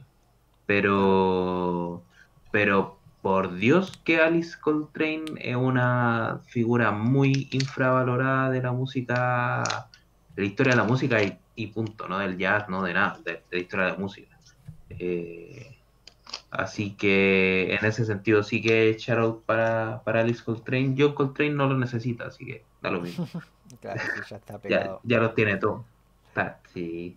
Eh, y a ver, alguna más. Ah, los Matmos. Matmos es una pareja gay eh, de un país medio extraño. No sé si no era Escocia o algo así. eh, creo. eh, que hacen electrónica. Y que están re locos. Está buenísimo lo que hacen. Eh, incluso tienen sus carreras solistas, pero trabajan más que nada en grupo. Es eso, es un dúo, que es una pareja. Y tienen este disco, por ejemplo, que a mí me vuela mucho el 8, que es Plastic Anniversary de 2018, si no me equivoco. Pero también así relativamente reciente, que es todo hecho a base de plásticos. O sea, agarran, hacen ruido con un plástico y a partir de eso van consiguiendo un montón de plásticos y sonidos distintos a partir de distintas cosas hechas de plástico. Y todo un disco a base de eso, y es brillante. Entonces es electrónica experimental, al que le gusta la música medio rarita, Matmos. Eh, y tienen bocha de discos, eh, tienen mucho más trabajo juntos que cualquier otra de las parejas que mencionamos acá. Y no voy a tirarles más flores porque la realidad es que no escuché todo. Me, me metí más que Mm. nada en Plastic Anniversary y las cosas que sacaron ahora. Y tengo que hacer el trabajo de recorrer lo que hicieron antes. Y seguro que lo voy a hacer porque me gusta mucho lo que escuché. Pero ya lo hago para ellos dos que la, la rompen fuerte. ¿Y, y, y son, son cis? ¿Son hombres o son mujeres? Eh, no sé si son cis, pero eh, tengo entendido que sí, que son hombres eh, cis. No sé, yo hasta tengo entendido que se asumen como una pareja gay y qué sé yo. Yo asumo que ahí no, no- no se pone en duda los cis, pero no soy experto en el tema. Pero son eh, Ya, perfecto. Sí, no, que es me lo- difícil em, decir no- estas no cosas sin no se dan a entender algo mal o equivocarse. Pero tengo entendido que es una pareja. Y si no, no importa qué tipo de pareja. Encajan en esta Sí, sí. categoría pues No. son una pareja amorosa y Son pareja. hacen buena está, digamos. Eh, Sí, pero también, era de eh, curiosidad nomás. está Es que bueno ver no, que no no todas son heterosexuales, digamos. Claro, Está bueno claro. conocer otras Sí. experiencias. En general son más interesantes la- las disidencias a nivel propuesta artística que el, que el canon, ¿no? Y de Uganda, de sí. Uganda, de música de Uganda pienso hablar dentro de poco, pero no sé si alguien es pareja de alguien ahí. No sé el nombre de nadie, nada. Pero me reenganché con un sello de Uganda, data rara, ¿eh? pero ya voy a hacer algo con eso. Creo que va a salir una nota en medium. De música de Uganda. Ojo Uganda, gente. Este, Ojo, Ojo. Uganda. este Nix, weón. que- Es que a Nix le estuve rompiendo las bolas para que escuche la música Uganda porque sé que a él le va a gustar. Eh, porque es muy flashera y Perfecto. hiper percutiva, genial. Eh, ya voy a tirar esa data. ¿Nos falta alguna pareja? La esperaremos. A Tuve un quilombo con él, el Cool J y la piba de Sonic Youth. No sé, por ahí estaba el asma en el chat, tal vez se fue ya. Pero él leyó la biografía de, de la piba de Sonic Youth, así que él tal vez sabe. Las borracheras duran más que el amor de Miles Davis. Y. Yo no soy quien para patear un muerto, pero bueno. Eh, no era muy buen tipo Miles Davis. ¿Qué se le va a hacer? Sí. Una que yo había visto por ahí y de la cual eh, no sé mucho es de Zetangana y Rosalía. Ahí está. Eh, apelo a ustedes. Ah, pero Agustín, Agustín te baja la data. Por supuesto. Hoy salió reseñita de Ávida Dollars en Instagram. Vayan a dar like, comentar, guardar la publicación, la comparten y todo. Eh, no, bueno, pero nos ayudan el algoritmo. Se hacen alguna o todas esas cosas. Eh, Zetangana y Rosalía salían en la época en la que Rosalía no era conocida, básicamente incluso antes de su primer disco, que es un gran disco de flamenco. El Mal Querer es el segundo disco, que ya sería nuevo flamenco o- o- o lo que sea pero flamenco pop. Eh, tiene un disco que es flamenco nuevo, que es. eh, eh, o sea, me mezclé mucho, pero bueno, está el flamenco. Y después de los 70 en adelante se empieza a hacer flamenco nuevo, digamos. Hay como una renovación, como pasó con Piazzolla con el tango, digamos. Hay una ruptura ahí. Y de ahí en adelante se hace tango nuevo. Lo mismo pasó con el flamenco. Y bueno, ahora está esta tercera capa de flamenco, digamos, histórica. Esta tercera etapa. Así como estuvo el tango electrónico. Ahora está la Rosalía. Y, otras cosas que hay por ahí que hay y están muy interesantes. Y bueno, y Zetangana lo sabemos todo, la estrella de, trap, de pop, el, el rapero underground de Madrid, eh, Crema, Puchito, como le queramos decir, salían en, la- en la época que, que eran los dos bastante under y tienen dos canciones juntos que son medio hit popero. Eh, ahí se veía la sensibilidad de Rosalía para el pop. Incluso las malas lenguas dicen que Zetangana ghostwriteó bastante en el mal querer. Mira, Pero eso es un rumor. eh, Y a mí no me gusta porque me suena que le quieren sacar crédito a Rosalía. Eh, y también lo pongo en duda porque es un disco conceptual sobre un libro que se escribió hace 500 años. O sea, Puchito para hacer Ghostwriting se Sí. debería haber leído el libro. Que Puchito es Ghostwriter igual sí lo creo. Que, que sí, no tengo duda de que ha escrito muchas canciones, Claro. muchos hits de Pero en el mal querer, Pero en el mal querer no creo. yo, no la veo. aparte, aparte, recordemos que el mal querer es, digamos, la tesis, digamos, de, de- con la que Rosalía se recibe eh, de, de sus estudios. Entonces, hacer como ghostwriting en una tesis de alguien con la cual se tiene que recibir eh, en un trabajo académico es como eh, raro, digamos, de movida. mm, Sí, yo no creo, yo creo que ese rumor lo inició alguien que tenía mala leche. Pero bueno, la, la realidad es que estaban, que salían, y que Rosalía estaba muy conectada con el rap underground de Madrid. Eh, está el videoclip de Dano de Saturno, que está Rosalía ahí, y está John Beef, y está Che Roto, y está. Y hay un par de, ca- de caritas muy lindas ahí, digamos. Eh, y eso 2015 estoy Sí. hablando. O sea, que esos hijos de puta ya la tenían a Rosalía en el radar antes de que nosotros nos apillemos. Sí, sí. Eh, pero sí, salieron un tiempo, e incluso ahora salieron estas declaraciones medio polémicas, que para mí la gente le tiene bronca a Pucho y le está tirando mala onda por eso. Pero de que como que se tan gana en una canción, la gente le empezó a romper las bolas con que supuestamente hacía referencia a Rosalía que la extrañaba. Y le preguntaron en una entrevista y el chabón como que estaba hinchado la bola que le digan eso y dijo, no, no, yo ya me... Ya no, no estoy obsesionado con Rosalía como ustedes y la gente lo empezó a tomar como de resentido y qué sé yo. Eh, pero sí, salieron juntos, hicieron dos temas que están muy buenos.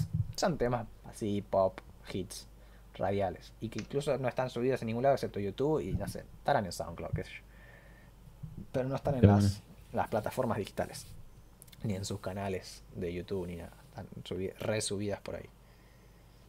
Pero linda, linda pareja, me gusta. Además son las dos máximas estrellas de, de España, para mí, musicalmente hablando, de los últimos años. mm, Al menos de Y las yo creo que ¿no? Sí, yo creo que pasa por ahí un poco la cuestión también, porque si yo me acuerdo de los últimos años, o sea, yo en, los últimos eh, 20 años, las personas, como los artistas más exitosos que recuerdo de España, antes de Z Tangana y de Rosalía, están, no sé, David Bisbal, boludo, pero me voy ya, me voy ya a los 2000 casi. Sí, no muy digno. digamos, digamos todo. La verdad que sí. Eh, Pero nada, Pero bueno, pareja. dos. Parejita la interesante. verdad que... Sí, sí. ¿Y tenemos alguna más? ¿Puede ser? ¿O ya estamos? Había una que habías anotado vos, que creo que no la hemos mencionado, que es Jack y Megan White. Ah, sí, sí, eso no son joda. Eh, los White Stripes, básicamente. Y tienen White algo que me parece re interesante y una buena actitud, que es... eh, Jack White no quería que le digan a Meg que era la novia de Jack White, o cosas como que solamente estaba en la banda porque era la novia de, que es lo que suele pasar cuando un chabón toca con una mina, que la tratan de grupia a la chabona. Eh, y entonces dijeron que son hermanos. Y después sale a la Sí. luz que son pareja. Eh, pero nada, alta banda los White Stripes. La verdad que no escuché nada de ellas fuera de los White Stripes. Eh, de Jack White sí, es tremendo músico.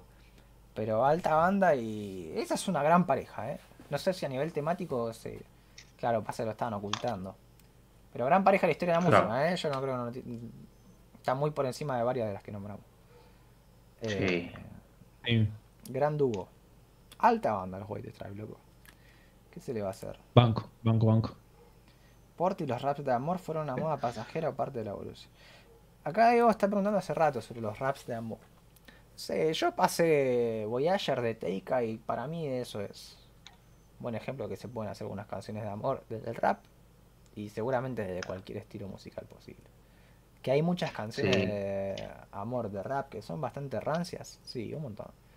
Pero porque el rap es explícito y ahí se escapan un montón de cosas que no están buenas de, de lo que venimos hablando hace rato, ¿no? Del, de, lo, de las relaciones tradicionales amorosas. Eh, de ese Sí. y esas cuestiones. Eh, ahí yo creo que Diego tiene que revisar el primer bloque, bueno. Sí, recomiendo mucho Normal de Alcolíricos. Esa es una gran canción de amor hecha por raperos. Y, y súper genuina y sincera. Y eso es lo que me importa al final. Incluso, otra vez me reí mucho. se viene el video de Nico Mir y Teika, como decía. Nico Mir es parte de un grupo que se llama Los Ingravios. Y tienen un tema. O sea, ellos son los turrománticos. Y tienen un par de cosas que son muy poco románticas, pero que también son sinceras, entonces las banco. Y es como, hay una que, que está ruin, que es el otro, que no es Nico Mir, son un dúo. Y habla de cómo está con una piba y la piba le empieza a hablar de amor y él no quiere saber nada, ¿viste? Que está ahí como... Como de... Peruna. Sí, está de, de- ¿Cómo se dice? De. Está pasando por ahí, o sea, que también es natural. Digo, tal vez el chabón es re poco responsable afectivamente, o no, no sabemos. Claro, algo, casual, digamos. Pero claro, el chabón estaba en una casual y la mina se enganchó.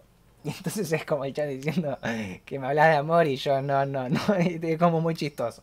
Y, pero también es- eso también es sincero. Y lo aprecio.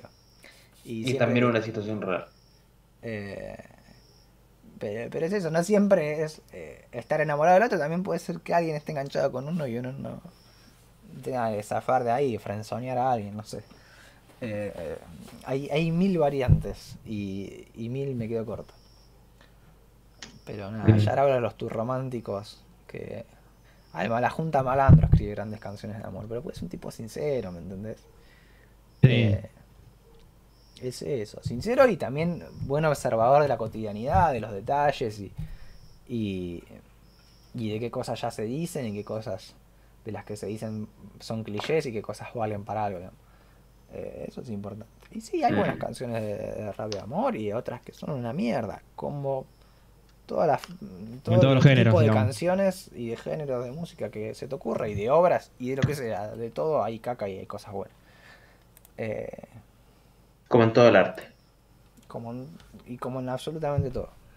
En la plomería también, digo. Sí, Eh, es cierto. pero bueno, hemos llegado.